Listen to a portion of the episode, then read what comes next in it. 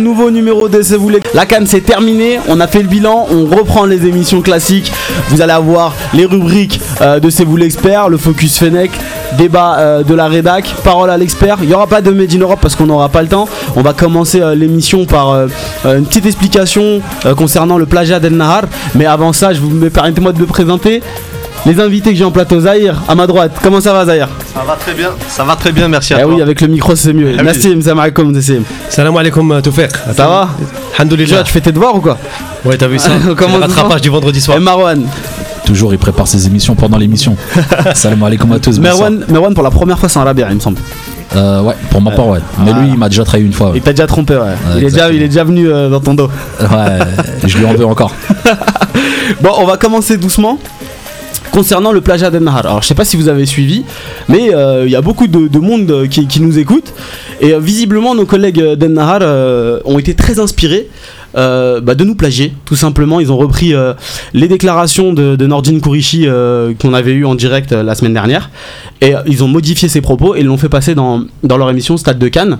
Alors évidemment, euh, non seulement ils ne nous ont pas euh, cités, parce que euh, c'est un plagiat, hein, mais en plus de ça, ils ont fait euh, passer l'extrait pour un appel téléphonique. Donc on avait le petit logo appel au-dessus. Donc c'était un scandale, euh, on s'est pas laissé faire. On a fait un papier, euh, je pense que vous l'avez tous vu, euh, pour exiger des explications et des excuses à, à Nahar. J'ai moi-même personnellement contacté le DG de la chaîne. Euh, au niveau de son compte Twitter, il m'a bloqué, hein, euh, belle preuve de courage Sympa. évidemment. voilà, il m'a bloqué euh, et ensuite de, un peu plus tard dans la semaine, il s'avère que un de leurs rédac chefs, il me semble que c'est, je ne retiens pas le nom, Yacine Lalouni, quelque chose comme ça, balance un communiqué sur son compte Twitter euh, suivi par trois pèlerins euh, pour dire que en gros euh, il s'excusait. Bah, je vais vous lire ce qu'il a dit directement, comme ça ça va être plus simple. Alors on s'excuse pour l'erreur d'infographie. Au lieu de mettre enregistrement audio, nous avions mis appel téléphonique pour Monsieur Kourichi. Notre confrère Hakim Fissa, qui est donc le présentateur, avait explicitement mentionné que qu'il s'agissait d'un enregistrement, et c'est correct dans, dans les JT Sport. Alors je sais pas euh, si c'est correct, mais là il faut, faut quand même euh, qu'on explique les choses. C'est-à-dire qu'il n'y a aucune déontologie journalistique. On reprend quelque chose de la source sans la citer. Où est la correct, est l'aspect correct ici? Je le vois pas. Zahir, tu travailles pour Canal+, j'imagine que Canal+ ne fait pas dans, dans ce genre de choses. Ah bah ici, de toute façon, c'est compliqué parce que si tu fais un truc comme ça, au bout de, je pense, de 5 minutes, t'as un procès sur ton dos et, je pense que ça en reste pas là, tu payes un- une amende, enfin... Mais malheureusement, j'ai envie de te dire, c'est un non-événement. En Algérie, c'est classique, ça se fait dans d'autres médias. Ouais. Il y a plein de journaux qui reprennent des articles publiés sur d'autres d'autres Ça nous médias. arrive très souvent. Ça très ou même étrangers, très souvent. Des- ça m'est arrivé de voir des interviews complètes faites sur des, des, des médias étrangers qu'on retrouvait dans des journaux algériens en entier sans même être Et- cités. et- évidemment, nous, euh, bon, c'est un Gazette, non-événement. à la Gazette du Fennec, sur des médias plus petits qu'El Nahar, euh, on a très franchement l'habitude d'être copié mot pour mot. Euh, il me semble que euh, on a déjà même été repris dans des journaux papier, donc des articles complets de la Gazette du Fennec qui étaient copiés dans des journaux papier. Mais là, c'est quand même une chaîne très importante. Et euh, je veux dire, c'est un scandale ce qui s'est passé, puisque tout simplement, ils n'ont ils n'ont pas assumé le fait que ce soit un plagiat, clairement manifeste. Et en plus de ça, j'ai l'imp- j'ai l'impression qu'on nous prend pour des cons. euh, clairement, puisque après avoir été bloqué par le DG, il y a quelqu'un de notre équipe qui l'a contacté directement euh, via sa, boîte mail, euh, sa messagerie, et euh, qui lui a envoyé notre échange. Suite auquel il m'a bloqué, donc ça a été très court, hein, très bref. hein. Je lui ai juste envoyé le papier mentionnant le plagiat et il m'a bloqué tout de suite. Ce dernier a dit qu'il ne voyait pas de quoi la personne parlait. Donc clairement, alors que il m'a bien, m'a vu puisqu'il m'a bloqué. Non seulement il m'a bloqué moi, mais il a bloqué plusieurs personnes de, ma timeline sur Twitter.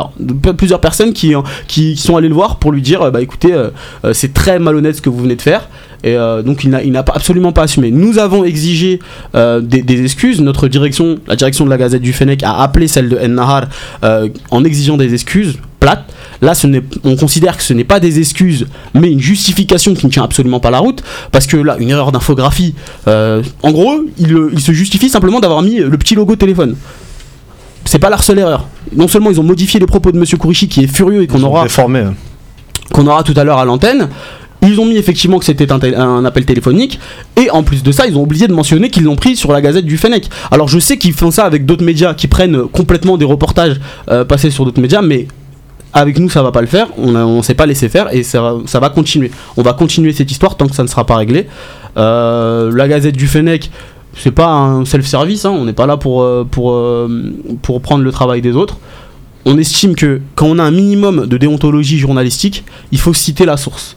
Et là, c'est un truc que n'a pas fait Ennahar. Non seulement Ennahar a manqué à ses, euh, à, à- à ses impératifs de journalistes, ils ont tous manqué à leurs impératifs, à, leur- à leurs règles, et en plus de ça, ils ont menti à leur audience. C'est un mensonge que nous a servi Ennahar. On a Kourichi à l'antenne. Bonsoir, monsieur Kourichi. Bonsoir. Alors, on vous entend très mal. Bonsoir Non, on vous entend très mal. Il va falloir euh, qu'on qu'on le rappelle, je pense. On, on entend très très mal. Donc, j'aimerais votre avis à vous, euh, votre avis extérieur, donc qui, ne faites pas partie de la Gazette du Fennec, vous êtes nos, intervenants, mais vous ne faites pas partie du média. Comment avez-vous euh, ressenti cette affaire? Moi personnellement, tout faire, euh, c'est vraiment des choses condamnables parce que c'est vrai que en Algérie, on a, l'habitude de ce genre de plagiat. Moi-même, qui, gère une page de plus d'un million de fans sur Facebook, celle du MCO, on a souvent été repris par des journaux écrits, hein, entre autres, hein, sur des articles, des interviews, mot par mot, l'article repris. Que voulez-vous que je vous dise? Enfin, nous, on n'est pas un média, on va dire, officiel avec un siège ou quoi que ce soit, donc on n'a même pas la possibilité de nous défendre à ce niveau-là, parce que bon, c'est du plagiat, donc on est obligé de, de le voir et de, de constater les, les dégâts, voilà, exactement. Mais là, en l'occurrence, la Gazette, moi je dirais, c'est plutôt une bonne nouvelle, parce que voilà, pour la Gazette, ça voudrait dire que c'est un média de plus en plus fiable, de plus en plus reconnu par ses pairs, y compris par un mastodonte comme une Nahar. J'appelle ça mastodonte au pied d'argile. Avec, euh, hein, si Bah, vous permettez on a un autre, l'expression. un autre mastodonte de l'Algérie qui est TSA, Voilà. qui pour le coup a repris les déclarations qui, avaient été faites de Annie sur notre antenne, Oui. mais qui n'a pas manqué de citer et c'est vous l'expert et la Gazette du Fennec, donc qui a Bien fait sûr. son boulot de, de- de journaliste. Le, quoi. le problème de média. le problème tout faire, c'est que ce genre de médias maintenant, qui- enfin, ça a de plus en plus de l'importance en Algérie, notamment dans les milieux ruraux, même urbains, et c'est vu et c'est écouté par plusieurs personnes, par des millions d'Algériens. Et le problème, c'est que maintenant, euh, eux, ils peuvent euh, s'en cacher et dire voilà, nous sommes le plus gros média, donc ils peuvent piocher à droite à gauche sur, sur des sites aussi euh, performants que, que la Gazette et dire que finalement c'est notre travail. Et ça, le problème, c'est que s'il y avait un CSA ou une autorité compétente de régulation en Algérie, je pense qu'on aurait pu éviter ce genre de désagrément. Mais mal- malheureusement, même si la Gazette demain porte plainte au niveau de la justice ou quoi que ce soit, je pense que ça sera classé sans suite. Parce que c'est considéré comme quelque chose de minime. D'ailleurs, même l'Aslouni, dans son communiqué, que j'ai lu euh, dans, dans dans l'article, il présente des regrets. Ce ça n'est pas des excuses, c'est pas du tout la même chose. Des, des regrets, dus à l'erreur. L'erreur technique. Voilà. Donc entre regrets et excuses, il y a une grande différence. Alors on a euh, Kourichi en ligne. Bonsoir monsieur Kourichi. Là on, on, on, en- on entend mal. On, on va, on va refaire. Vous m'entendez là? Ouais, on vous entend, on vous entend un peu mieux. Est-ce que euh, vous pouvez réagir au plagiat scandaleux de, de qui, ont, euh, qui a déformé vos propos euh, suite à votre intervention sur notre antenne? Ah, Le problème, c'est que je ne connais pas cette chaîne de télévision. Le Oui. problème, c'est que je n'ai jamais parlé à cette chaîne de télévision. Je ne la connais pas. Et, mais malheureusement, en plus de ça, à ce jour, personne de cette chaîne m'a appelé pour s'excuser. Oui. Je, je trouve ça euh, honteux, euh, irrespectueux. C'est petit, euh, c'est leur l'image. Voilà. Euh, ce que je pourrais rajouter d'autre, c'est que je voulais vous, vous poser une question. Est-ce que vous connaissez l'application Menteur? Vous connaissez la- la- l'application Menteur Non, non, je ne connaissais pas l'application. Eh ben, eh ben, eh ben, vous cliquez sur euh, Télé et Ouais. vous allez avoir les meilleures techniques pour mentir. Bah euh, écoutez, euh, on, a, on a bien vu qu'il y a eu un mensonge manifeste, surtout en votre égard, puisque vos propos ont été modifiés. Euh, on avait convenu, la, direction de, la Gazette du Fennec avait convenu avec celle de Ennahar que non seulement des excuses auraient, seront, faites dans, dans la semaine, mais que vous, en tant que personne, vous auriez un droit de réponse sur leur émission. Donc vous nous confirmez que Ennahar ne, ne vous a pas donné ce droit de réponse. Comme je vous ai dit il y a 2-3 minutes, je ne connais pas cette chaîne de télévision et je n'ai jamais parlé avec elle. Je ne la connais pas. Voilà. Par contre, euh, maintenant, euh, regardez si vous pouvez claquer sur pour cliquer là sur euh, cette application qui dira que le mensonge est quelque chose qui des fois donne une certaine pomme de crédibilité, mais là c'est de la bassesse, tout simplement. Merci beaucoup, euh, Monsieur Kourichi, d'être passé à notre antenne. Euh, si, en tout cas, si euh, Enhar ne, ne s'excuse pas, nous, on tenait à vous euh, présenter nos excuses vis-à-vis de ce qui s'est passé. Donc, euh, Pour rien, hein, oui, pour rien. mais évidemment, mais, mais ça, ce sont des propos qui ont été repris de notre antenne, et je pense qu'on va le faire à leur place, puisque visiblement, ce sont pas suffisamment des, des hommes assez matures pour le faire. Donc, euh, Écoutez, voilà. euh, ne changez rien chez vous. Vous êtes, euh, je vous sens très professionnel et je vous souhaite bonne chance. Merci beaucoup, Monsieur, monsieur. Merci, au revoir. Au revoir. Alors, juste pour, pour terminer cette, cette parenthèse, euh, on a une petite annonce à faire.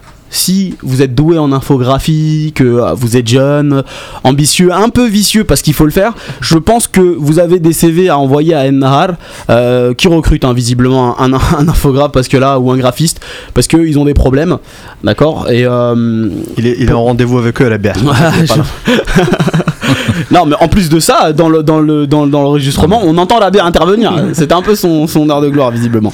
On va s'arrêter là. Je Non, pense que faut, faut même pas s'étonner, euh, Toufik, dans le sens où on est quand même le seul pays au monde à avoir euh, diffusé un match de télévision sans avoir les droits TV. ça, je pense que tout le monde s'en souvient. Mais vrai. bon, ce jour-là, ce jour-là, ça nous arrangeait. mais, euh, mais sinon, non, simplement par rapport aux, droits d'auteur, c'est vrai que normalement des royalties devraient être reversées. Donc, euh, si si, euh, si on suivait, on va dire, la, la réelle procédure, des, royal- des royalties auraient dû être reversées normalement à, la Gazette du Fennec. Et malheureusement, c'est pas du tout ce qui s'est passé. Il n'y a même pas eu de demande d'autorisation et, euh, et, euh, et autres. Donc c'est surtout là où, où, c'est mesquin. on va passer à autre chose. On a assez donné d'importance à, ce média qui n'en est pas un finalement. On va passer au Focus Fennec, la rubrique phare de, de, C'est vous l'expert. On, on- la retrouve enfin après cette période de Cannes.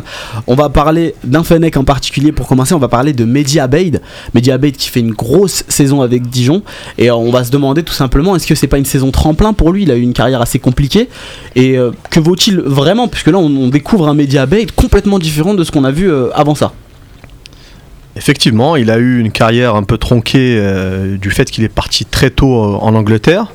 Donc il n'a pas eu le, temps de jeu qu'il aurait dû avoir euh, pour, on va dire, finaliser sa post-formation à 17, 18, 19 ans. C'est un moment important pour, euh, pour avoir du temps de jeu, pour accumuler des rencontres, pour euh, s'affirmer quasiment en tant que, joueur professionnel et en tant qu'homme. Et euh, après, là, il a tenté l'aventure en Grèce. Ça s'est pas trop mal passé sur le plan de sportif. On va dire qu'il a eu du temps de jeu, etc. Mais le problème de la Grèce, c'est qu'il y a une exposition qui est assez faible chez nous. Quand je dis chez nous, c'est en France, en Algérie, un peu voilà, en Europe, dans les, grands championnats majeurs. Donc ses performances étaient, on va dire, très peu valorisées. Et j'ai l'impression qu'on le découvre un peu finalement à Dijon, ou qu'on le redécouvre. Ceux qui ne le connaissaient pas euh, voient un joueur qui est bon, qui joue tous les matchs, qui a du, souffle, qui joue 90 minutes, qui sort pas, et c'est même un élément hyper important du système euh, dijonnais. Et donc euh, il s'affirme, il marque des buts, il a du, jeu sur coup de pied arrêté, il est dans un rôle qu'il affectionne parce qu'il a en même temps les tâches défensives et offensives un peu en box-to-box. Et du coup, euh, c'est vraiment là où il se sent bien. Et j'ai été surpris, moi, de, ne pas le voir plus jouer à la canne. Je pensais vraiment que ça allait être la révélation, la surprise. Euh, J'étais pas parti sur ça et finalement, bon, il n'a pas eu le, temps de jeu et surtout, le, je pense que le schéma l'a desservi. Si on avait joué en 4-3-3 avec euh, du coup euh, une sentinelle et deux relayeurs, je pense qu'il aurait eu sa place. Malheureusement pour lui, ça n'a pas été le cas, donc euh, voilà. Je suis, je suis totalement d'accord avec toi, Zahir. Après, personnellement, pour l'avoir suivi depuis le début de sa carrière euh, à, à Ce que Lens, vous entendez là, c'est Yous qui vient d'arriver, le retardataire. Pour, pour, la- pour, euh, pour l'avoir suivi, même l'interviewer, j'étais l'un des premiers à l'avoir interviewé euh, depuis dès qu'il avait signé à Newcastle. Euh, oui, honnêtement, sa carrière, elle est en train de, de- il est en train de monter en puissance de plus en plus, et euh, on aimerait le voir un peu plus en équipe nationale. Malheureusement, euh, pendant la Cannes, on l'a, on l'a pas vu, on l'a vu seulement euh, euh, lors de certains matchs. 94e minute. Voilà, la 94e minute. Il n'a pas eu de coup franc, malheureusement, comme le disait Morwan aussi dans, dans le dernier sans filtre. Il n'a pas eu le temps de, de marquer, mais bon. Ça, c'est nouveau. Hein. On, Ça, euh, Abeille n'a jamais été un, un gros tireur de coup franc, c'est nouveau. Oui, Là, il, non, prend, clair. il prend les devants, il, en fait il prend du galon, il s'améliore et il a vu qu'il avait une bonne fa- une frappe de balle et il l'utilise à bon escient à Dijon où on lui laisse pas mal de liberté. C'est vrai, c'est vrai. Mais de toute manière, c'est un joueur on- sur lequel on pourra compter pour 2018 et 2022. Donc, euh, faut pas. C'est un petit peu aussi comme Sofiane Nani. Il faut pas s'alarmer aujourd'hui du, du fait qu'il manque de temps de jeu en équipe nationale. Ça Et va, je, pense que, optimiste, toi. que- attends, je pense juste que la Gazette du Fennec euh, peut le dire avec fierté que euh, ça a été un des premiers médias à interviewer évidemment euh, Abed, mais qu'il l'a mis en relation avec euh, Avec la FAF avec avec la FAF et euh, le sélectionneur des espoirs Aït Adjoudi. et Judy. Voilà, Adjoudi, donc ouais. Adjoudi. Et donc, il a euh, joué la canne, euh, la canne au Maroc. Euh, il, avait, il avait été titulaire pratiquement tous les matchs. Malheureusement, élimination face, euh, bah, face au Maroc. Une frappe de Barada, je crois, euh, des 25 mètres. Et aussi un dernier match face au Nigeria. On, perd, euh, on mène 1-0 à la mi-temps et défaite 4-1 deuxième mi-temps. Ben Lamri, blessure. euh, voilà ce qui nous avait faussé. Mais bon, une génération un petit peu, euh, un petit peu perdue, euh. Prometteuse mais perdue. Prometteuse, mais perdue. Dans laquelle le- évoluait un certain Belaïli. Un hein. certain Belaïli, Un petit voilà. clin d'œil à Baya. Un petit clin d'œil à Baya. un certain Chalali aussi. Aussi. Donc, Exactement. euh, mais Bedi Abed, voilà. Passé par fait- la Grèce aussi. Voilà, passé par la Grèce. Donc euh, La voilà. il filière Rafik Djibour. C'est ça, donc ils font partie des. Bah, Abed, hein, ça va être le- le- l'un des seuls qui a, qui a pu progresser, et puis, euh, enfin, qui a, pu, euh, qui a pu évoluer au plus haut niveau, quoi. Après, moi, euh, je, moi, moi, je nuancerais juste sur une chose. Bon, ça reste quand même de la Ligue 1. hein. donc, c'est-à-dire là, je demanderais quand même à voir sur une deuxième saison de suite, au moins à Dijon, pour qu'on puisse vraiment être certain que c'est quelqu'un qui. Enfin, c'est un joueur qui, qui va encore confirmer son talent. Euh, bon, voilà. Après, moi, je dirais qu'il est sur une marge de progression intéressante. Mais il faut rester prudent, encore une fois, sur ce genre de joueur. Et on l'a vu en Cannes, euh, on a, on a plein de noms prometteurs comme ça. Et puis après, on voit en équipe nationale que c'est pas forcément des, joueurs euh, à potentiel plus important. Donc voilà, donc moi je dis nuance, attendons déjà la fin de saison, déjà la deuxième partie de saison, et surtout la saison prochaine, ce sera la confirmation pour lui. Ouais. Et pour ma part, moi je suis un peu euh, déçu de l'évolution de ce joueur. Ouais. Parce que c'est vrai que très tôt, il a, il a tenté l'aventure de la première ligue, il a eu sa chance assez rapidement. Euh, sa toute première prestation lui a valu d'être élu homme du match à Newcastle. Oui, Euh, donc, euh, donc pour moi, voilà, c'était quand même un, un certain exploit. Il était très jeune à l'époque. Ouais, il était très très fait. jeune. Et du coup, derrière, ça n'a pas forcément suivi. Il a vraiment joué que par à coup, par intermittence. Euh, Il a payé aussi la politique de Newcastle. Hein. aussi, C'est vrai. joueurs costauds, vrai. physiques, etc. C'est vrai qu'il l'a qu'il l'a payé, et- mais il a quand même eu une période où il a joué quand même de manière assez régulière. Et malheureusement pour lui, il a commis une petite erreur, je crois, contre Manchester United où il avait passé un ballon à, Mhm. à, à Wayne Rooney et ça s'était transformé par un but. Et du coup, derrière, ça l'a pénalisé. Donc il a quasiment fait une année blanche l'année d'après. Et l'année qui a suivi, effectivement, il a été prêté en Grèce où il a eu des stats incroyables, hein, où il a marqué, Ouais, des buts. c'est là, Voilà, Dans, marqué- dans un, dans un championnat mineur, donc on n'a pas forcément prêté attention. championnat mineur, mais qui dans les années 90 était euh, les équipes les plus redoutables en Ligue des Champions. Donc, euh, et c'était pas si loin que ça. Et, euh, et tout à l'heure, tu disais que le championnat grec n'était pas suivi. Effectivement, quand on avait Djibour qui était au meilleur de sa forme euh, dans ce championnat-là, il, 23 buts. il avait jamais été appelé en, en sélection nationale. Mais le jour où il avait plus de club, euh, c'est là où on faisait appel à lui. Donc, donc je te rejoins tout à fait. Mais sinon, pour Abeid, euh, c'est vrai qu'aujourd'hui, on lui découvre d'autres qualités qu'il Mhm. n'avait pas forcément, notamment les coups de Des- pied arrêtés. Mais euh, aussi Euh. des, des grosses qualités de percussion. Moi, Et- je vois Abeid faire des rushs tout le terrain avec le ballon. box. Mais il, Voilà, il est formé, énorme. il est formé, hein, sa formation, il l'a fait en tant que milieu offensif aussi. Mais surtout, ce que Je je sais pas si vous avez vu sa passe décisive de la semaine dernière, Ouais. où il fait tout le terrain. l'extérieur du pied droit. extérieur du pied, enfin, c'est Ouais, faut avoir la lucidité Non, de non, le faire. techniquement, techniquement, c'est très très fort. Mhm. Après, il a été décevant, je pense, sur son match contre la Mauritanie, et c'est là où euh, Likens a opté en fait pour deux défensifs à plat. Euh, et je suis persuadé que moi, c'est lors de ce match-là que sa décision elle a été prise, parce que c'est vrai qu'Abeid n'a pas répondu aux attentes placées en lui. Mhm. Euh, je pense par euh, excès de, de pression. Et du coup, il a perdu son L'image de football. toute l'équipe surtout. Voilà, exactement. Mais il a perdu son football et, et il lui a pas fait confiance. Et c'est vraiment ça qui l'a pénalisé. Après, euh, là où on veut aussi lui reconnaître une chose, c'est que lui, contrairement à plein d'autres, c'est pas un mercenaire. Il est venu en équipe d'Algérie en U23, il a fait la canne, il est là depuis très longtemps. Donc euh, forcément, c'est un joueur sur lequel va falloir compter parce que c'est, je pense, un joueur qui veut s'inscrire. J'ai même, envie même d'aller au-delà de ça, c'est que quand il était à Lens, quand il avait 15 ans, 16 ans, il avait des problèmes avec ses formateurs parce que il clamait son, son amour de l'Algérie, et qu'il Ah, voulait jouer avec l'Algérie, euh, etc. Voilà. Ouais, il y a eu quelques euh, péripéties euh, négatives à cause de ça. Oui, donc euh, à part ça, euh, je pense que euh, mes amis ont tout dit euh, sur, sur le Carabide. Moi, je dirais qu'il faut encore une fois être prudent, attendant la Mhm. confirmation encore deuxième moitié de saison, saison prochaine, et surtout voir si ce joueur est capable de s'adapter à l'Afrique. Encore une fois, on va en discuter en deuxième partie. C'est bien beau d'avoir des joueurs prometteurs en Europe, mais est-ce qu'ils ils vont être forcément intéressants pour nous, pour le continent africain, parce que c'est là où on cherche des titres? Mais euh, moi, j'ai, la question c'était est-ce que effectivement c'est une saison tremplin pour lui? Moi, j'ai vraiment l'impression que Dijon c'est un, un club de passage. Ah, ah oui, pour moi, c'est une évidence. Il, il se relance Ouais. parce que effectivement on sait pourquoi ça n'a pas fonctionné à Newcastle il y a une politique qui a été mise en place lui il était jeune il n'avait pas forcément les armes pour prendre, euh, pour prendre sa place dans un, dans un contexte très compliqué il y a très peu de joueurs qui sont restés à Newcastle Tout à fait. on avait pris des vagues de Frenchie qui sont évidemment Aubertan, directement repartis c'était une politique euh, désastreuse 9 ou 10 francs. voilà, désastreuse, donc dont lui a souffert. Euh, il est allé en, en- en Grèce, effectivement. Il a fait une, deux bonnes saisons. Mhm.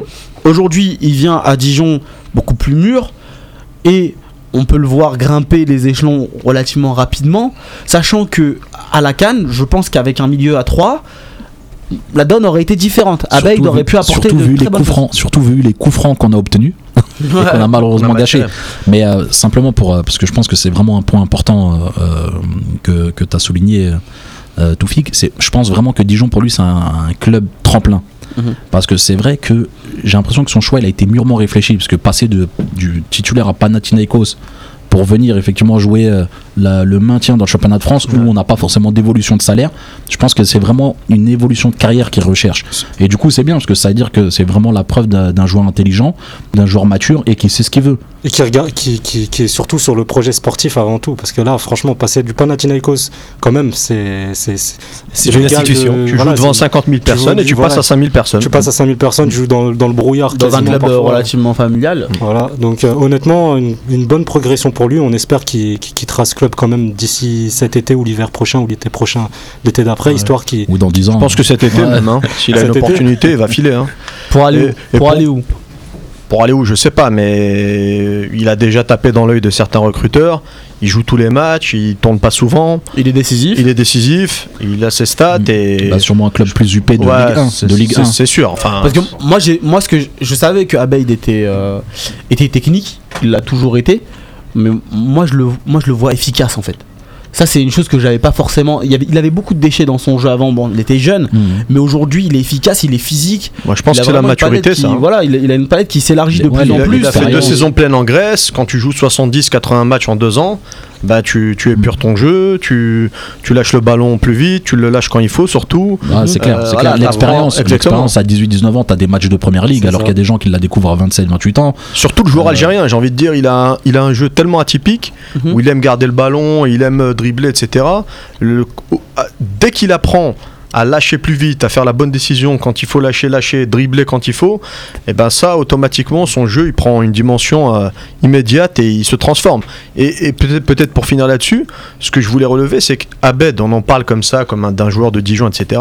Mais ce qu'il faut savoir vraiment, c'est qu'à 15-16 ans, il faisait partie des cadors de, son âge. hein De l'équipe de France. des cracks euh, de l'équipe de jeunes. France et c'était un grand grand espoir. C'est pas juste un joueur de, de Oui, Ligue 2, de ouais, Ligue 1 voilà, à qui on promet une carrière normale. C'est un mec à qui on c'est promettait un gros gros club. D'ailleurs, c'est pour ça que Newcastle a tout fait pour, Exactement. euh, pour l'arracher à ils, Lens. ont- quoi. ils se sont battus pour Ah, ils l'ont pas eu gratuitement. hein. Exactement. Hein. Et Lens n'était pas content de le perdre parce que voilà, c'était une période où, où ils avaient besoin de joueurs, etc. Ils étaient en difficulté financière et ils l'ont lâché pour pas grand chose. Bon, bah, je pense qu'on a suffisamment parlé euh, de Mediabite qu'on va voir évoluer tout au long de la saison. On lui souhaite évidemment une, très bonne fin de saison. De toute façon, c'est bien parti euh, pour. On va parler maintenant de Fegouli qui est dans une situation bien différente. Il a eu du mal à commencer à West Ham entre blessures et manque de temps de jeu, ça a été très compliqué. On le disait proche du départ. Finalement, il va rester. Euh, récemment, son, son entraîneur Bilic a eu des, des mots réconfortants en- envers lui. Il a dit que, tout simplement, je vais le citer, Fegouli a eu besoin d'un temps d'adap- d'adaptation pour mieux connaître le club et la première ligue. Il ne faut pas oublier qu'il a souffert d'une blessure et a travaillé très dur pour retrouver son meilleur niveau. Donc, ça, c'était euh, vis-à-vis du début de saison. Je connais. Je reconnais qu'il va mieux. Lors de ces 7 dernières semaines, donc c'est c'est- c'est équivalent à ces 7 dernières titularisations, il a joué 7 fois euh, euh, dans lors des 7 derniers matchs en tant que titulaire, alors qu'avant c'était c'était Ah, le banc. La fin décembre. Voilà. Il était proche de quitter le club cet hiver. Je refuse maintenant son départ et je souhaite qu'il poursuive l'aventure avec West Ham. Mm. Alors, est-ce que Fegouli peut retrouver son meilleur niveau avant la fin de la saison? Bah, généralement, quand un joueur est blessé euh, pendant une certaine durée, admettons 6 mois, il a besoin de 6 mois pour, euh, pour retrouver son niveau. Ouais. Et là, du coup, Fegouli, il n'a pas joué les 6 derniers mois à Valence, donc forcément, il lui a fallu au moins 6 mois pour, émerger à nouveau. Maintenant, euh, il y a Bilic, moi je m'en méfie un petit peu parce que c'est vrai qu'il change d'avis comme de chemise. Euh, il disait que Payet c'était le joueur le plus incroyable de la planète et il chantait à sa gloire sur quasiment tous les plateaux TV et maintenant il le hait. euh, Crache dessus. voilà, Ah, il le qu'il est comme parti, mais comme pas possible. là il a, il, a, il a revu son discours. Ouais, bien a- sûr, bien sûr. dit, Non, mais c'est pour ça que c'est pour ça que Fegouli, forcément, à mon avis, ce qui a été prévu, c'était de s'en débarrasser, vu que euh, il a été un peu mis en difficulté par rapport au cas Payet et euh, par rapport au départ à la canne d'André Ayou. Forcément, le seul joueur qui était euh, disponible pour pouvoir jouer euh, sur un poste offensif, couloir droit ou même un autre poste, c'était Fegouli. Fegouli a quand même rendu des copies plutôt intéressantes. Mhm. Donc c'est là où euh, tous- ceux qui se plaignaient de ne pas voir euh, Fegouli euh, à la canne pourront au moins être réconfortés par le fait de voir sa situation s'être améliorée, parce que c'est grâce à cette période-là que ces 6 mois, ces 4-5 prochains mois, il va jouer de manière régulière. Et pour aller dans ton sens sur un autre point, il a effectivement l'avantage de voir Dimitri Payet qui est parti, donc automatiquement un concurrent de moins. J'ai envie de dire un titulaire en moins. Donc une chance de plus de jouer. Et sa deuxième chance surtout, c'est que sur les six premiers mois, West Ham a été catastrophique. Ouais. Ils étaient au bord de la relégation, ils étaient mauvais. Et, et Bilic ne faisait quasiment pas tourner l'équipe. C'était toujours les mêmes, malgré la, la défaite et les défaites qui suivaient de week-end en week-end.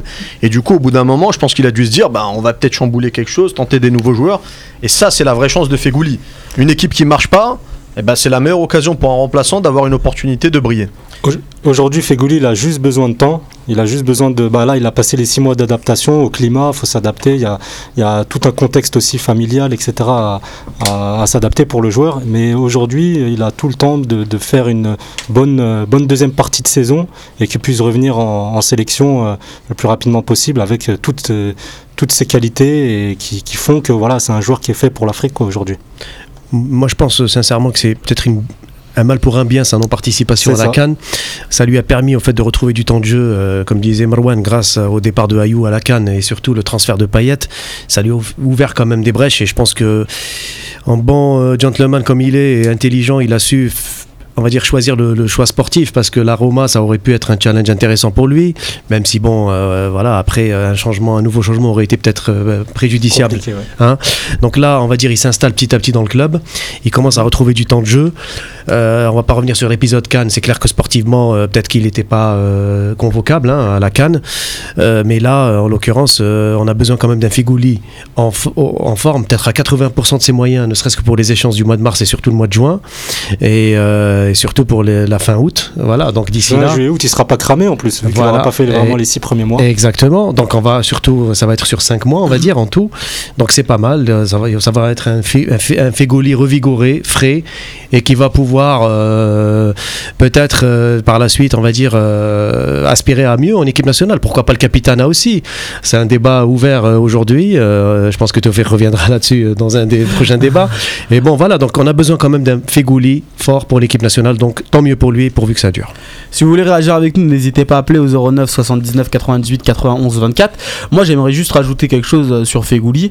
Euh, on le connaît, c'est un grand professionnel. C'est un joueur qui est, très professionnel dans la vie de tous les jours, qui est un bosseur. Et je pense que c'est peut-être aussi ce caractère-là qui fait qu'aujourd'hui il revient parce que euh, j'ai l'impression que dans le vestiaire de West Ham, ça elle est pas forcément, pas, que vis-à-vis du, transfert de Payet, mais par rapport à l'attitude de certains joueurs. Parce que quand on voyait les matchs de West Ham juste avant leur retour, c'était catastrophique euh, au niveau de l'envie. Et Fegouli n'a jamais abdiqué, Euh, même sur les matchs où euh, il a été très, en- très en difficulté, il a joué jusqu'au bout, jusqu'à la, fin, Mhm. jusqu'à la 90e minute. Après, ce qui est dommage, et c'est son caractère. ouais, après, ce qui est dommage, c'est que sa titularisation aussi, dans une équipe qui est malade, concorde aussi avec une période où West Ham se prend un certain nombre de buts. Parce que voilà, Ouais. là encore dernièrement, ils ont perdu 4-0. Et euh, voilà, j'espère vraiment, City. voilà, j'espère vraiment que ces défaites-là ne vont pas lui être imputo- imputées qu'à lui, parce que quand on les regarde, très clairement, il y est quasiment pour rien sur chacun des buts encaissés. Après, lui, il faut qu'il tire son épingle du jeu en étant le plus efficace possible ailier, hein. Si on commence à l'accuser des buts encaissés, euh, Non, mais par exemple, je sais pas si tu te souviens, non, mais il y a beaucoup d'ailiers des fois qui se font qui sont à qui on reproche Pour leur non-travail défensif. ouais. Et du coup, voilà, on sait que c'est un joueur qui est très généreux. Maintenant, pour qu'il tire vraiment son épingle du jeu, il faut qu'il soit le plus efficace offensivement. Comme ça, on pourra lui reprocher euh, le moins de choses possible. possible. Moi, je remarque qu'il y a un petit changement dans son jeu par rapport à Valence. Je le sens moins à l'aise sur le terrain, ce qui est normal puisqu'il est dans un effectif différent. Mais je le trouve très isolé sur le côté droit. Et en fait, quand il repique dans l'axe, et bah il a pas les solutions qu'il a d'habitude et il a tendance à faire un peu la même chose, soit frapper, soit ve- revenir en arrière parce Ça- que il, il- il a pas les mêmes automatismes, et on sent qu'il est pas euh, dedans encore. Ça, je pense que c'est le symptôme d'une équipe qui doute aussi. Ouais. Parce que le, le- les, les- les joueurs ne se trouvent pas. Les joueurs aussi, souvent, dans une équipe qui doute, tu les retrouves, ils se marchent un peu sur les pieds. Tu vas avoir les trois qui vont faire euh, trois appels axiaux, par exemple, alors que tu en aurais un qui devrait partir dans l'axe, un à gauche, un à droite pour perturber le bloc adverse. Et tout ça, c'est le- le- l'effet boule de neige d'un West Ham qui doute, d'un West Ham qui prend euh, but sur but, d'un West Ham qui perd à tous les matchs, d'un West Ham qui est au bord de la relégation. Enfin, c'est vraiment, il, rentre effectivement dans un- il a cette chance-là parce que ça lui permet de rentrer dans l'équipe, mais il rentre dans un contexte très difficile. Pour tirer son épingle du jeu, c'est compliqué. Et, et sachant que Fegouli, il avait déjà eu du mal à démarrer à Valence. Il avait même été prêté, donc c'est- quelqu'un qui démarre tranquillement, qui se fond dans- dans- d'abord dans le système et qui sait ce que le coach attend de lui.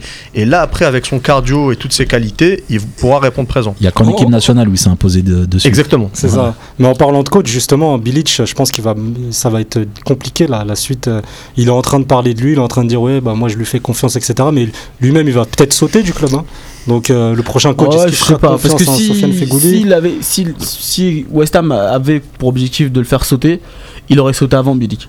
Parce que faut pas oublier qu'il a fait une excellente euh, saison l'année dernière et que en fait, il y a eu beaucoup de changements dans l'effectif. On disait que le, le mercato elle, était très bon de West Ham et ça a pas collé finalement. Il y a eu plein de choses qui n'allaient pas. On lui impute la responsabilité parce que bien évidemment c'est le coach, mais là ça revient gentiment.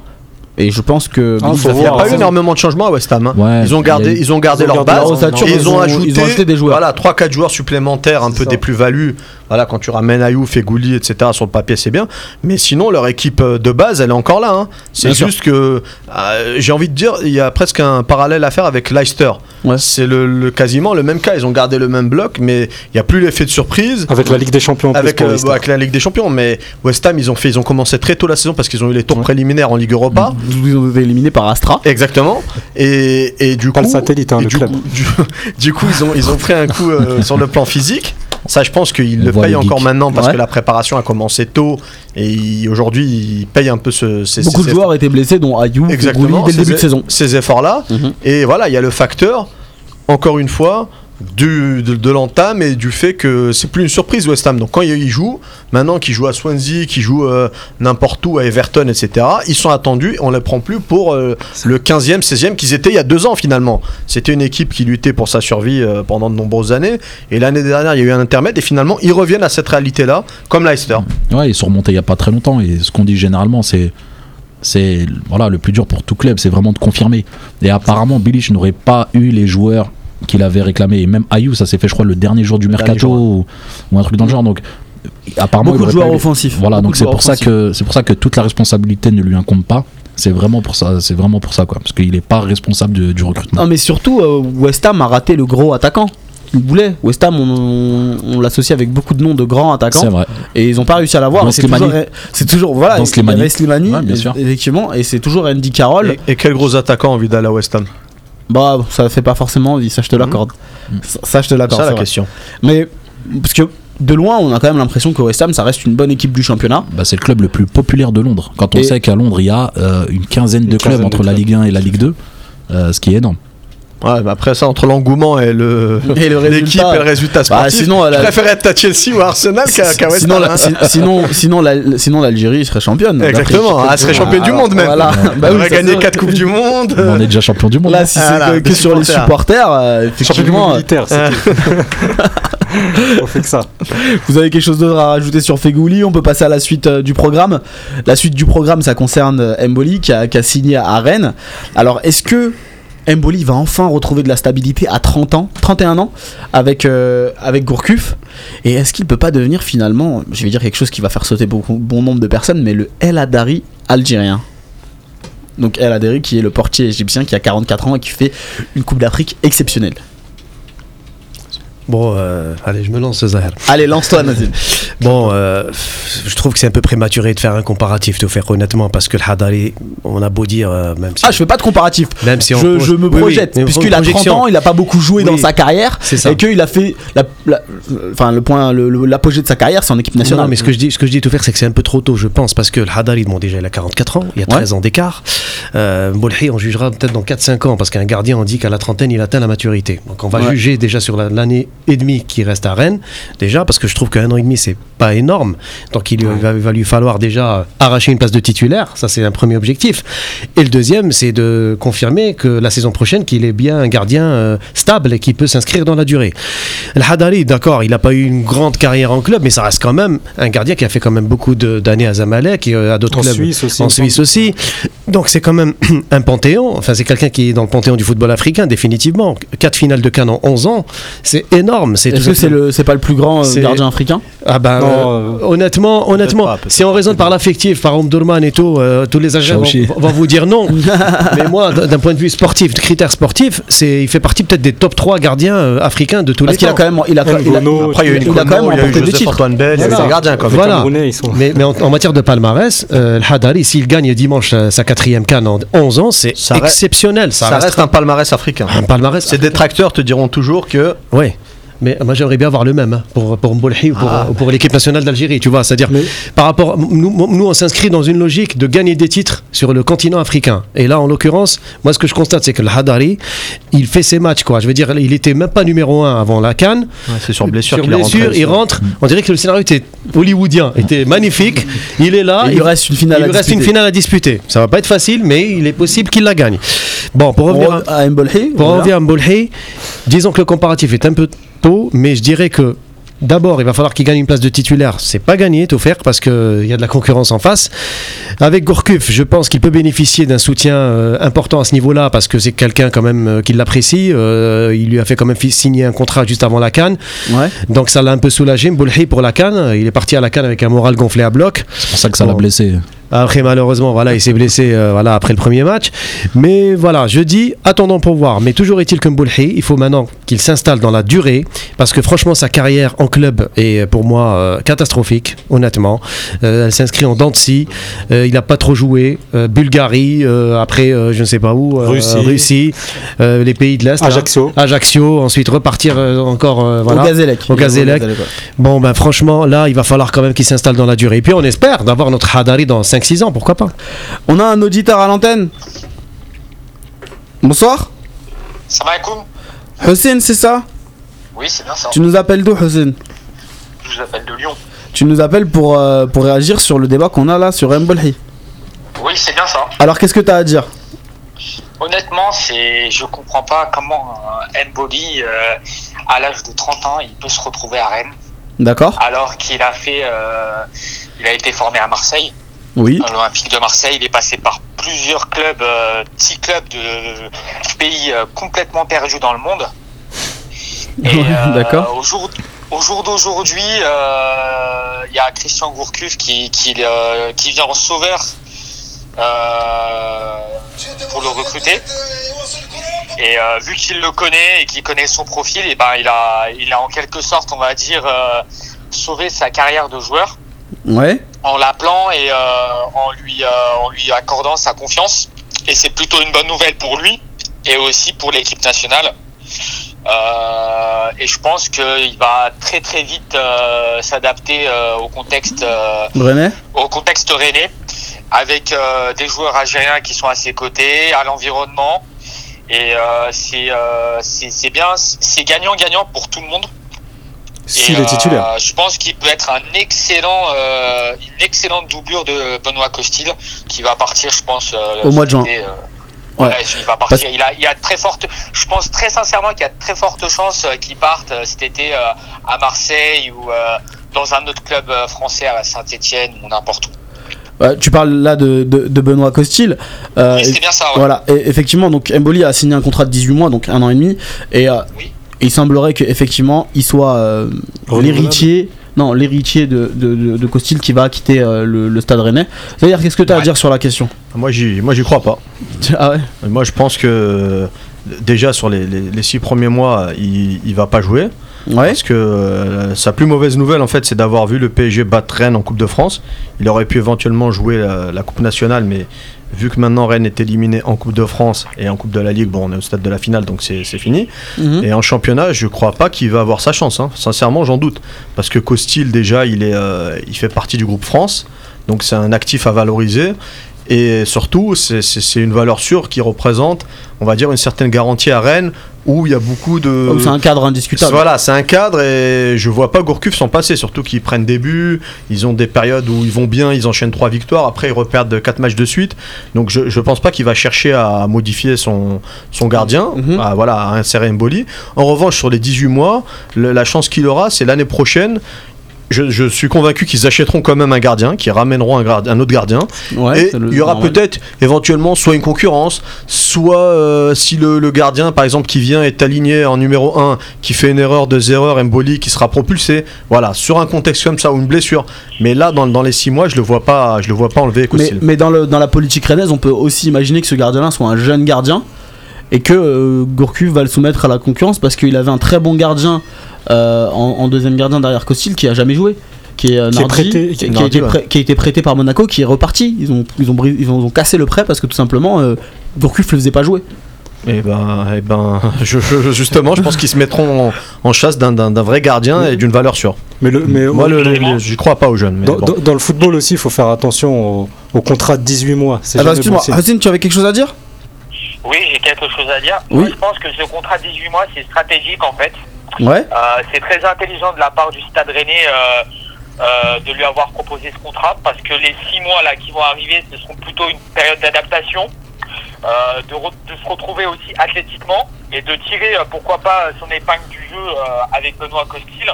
Il va se retrouver aussi dans un, équi- dans un effectif professionnel au sens propre du mot. Mhm. Et, et- et en plus de ça, je pense réellement que euh, il va pouvoir jouer des matchs, euh, des matchs de Ligue 1 si jamais euh, Costil il aura des périodes de, de, de, de moins bien et pourra lui donner sa chance euh, peut-être en fin de saison. Mais, excuse-moi, que- parce que il va, il va peut-être lui donner sa chance en fin de saison, fin de saison prochaine ou cette fin de saison, parce qu'il va lui rester quasiment un an de contrat en septembre. Quand il va commencer à jouer, on va dire on- à partir de septembre, novembre, octobre, il aura un petit peu euh, l'épée de Damoclès au-dessus de la tête, il aura un petit peu de pression. Ça se trouve qu'il jouera même pas du et tout. puis, donc, euh, euh, moi, j'y crois le pas personnellement. Ah, mais moi, je, moi, moi, je peux le prendre le truc à l'envers. Euh, mois de septembre prochain, il commence et euh, on va dire que les choses se passent comme ils sont prévus là, c'est-à-dire que Costil part à Marseille ou peu importe et euh, Mboli est mis dans les cages. euh, au mois de janvier, il est libre. Il a 6 mois. S'il fait une grosse demi-saison, il, a, il est en position de force pour négocier une grosse prolongation de contrat ou même un départ dans un club. C'est- euh, pour, ça, pour que c'est bizarre. Je vois pas Rennes justement le Ouais. propulser pour Ouais, le perdre un an après et reconstruire tout à zéro. Ouais. Je- moi, je pense qu'il vient dans, je, je pense qu'il vient dans l'effectif pour être en complément, pour jouer les coupes et éventuellement avoir un gardien de, de bon niveau euh, en doublure. On, on- on va te laisser la parole, Ossine, pour, euh, pour finir. Qu'est-ce que tu vas ajouter? Moi, je suis pas, je suis pas d'accord sur la dernière intervention. Je pense vraiment qu'il va, qu'il va être, euh, il, il, euh, c'est un renfort. C'est vraiment un renfort, Mboli.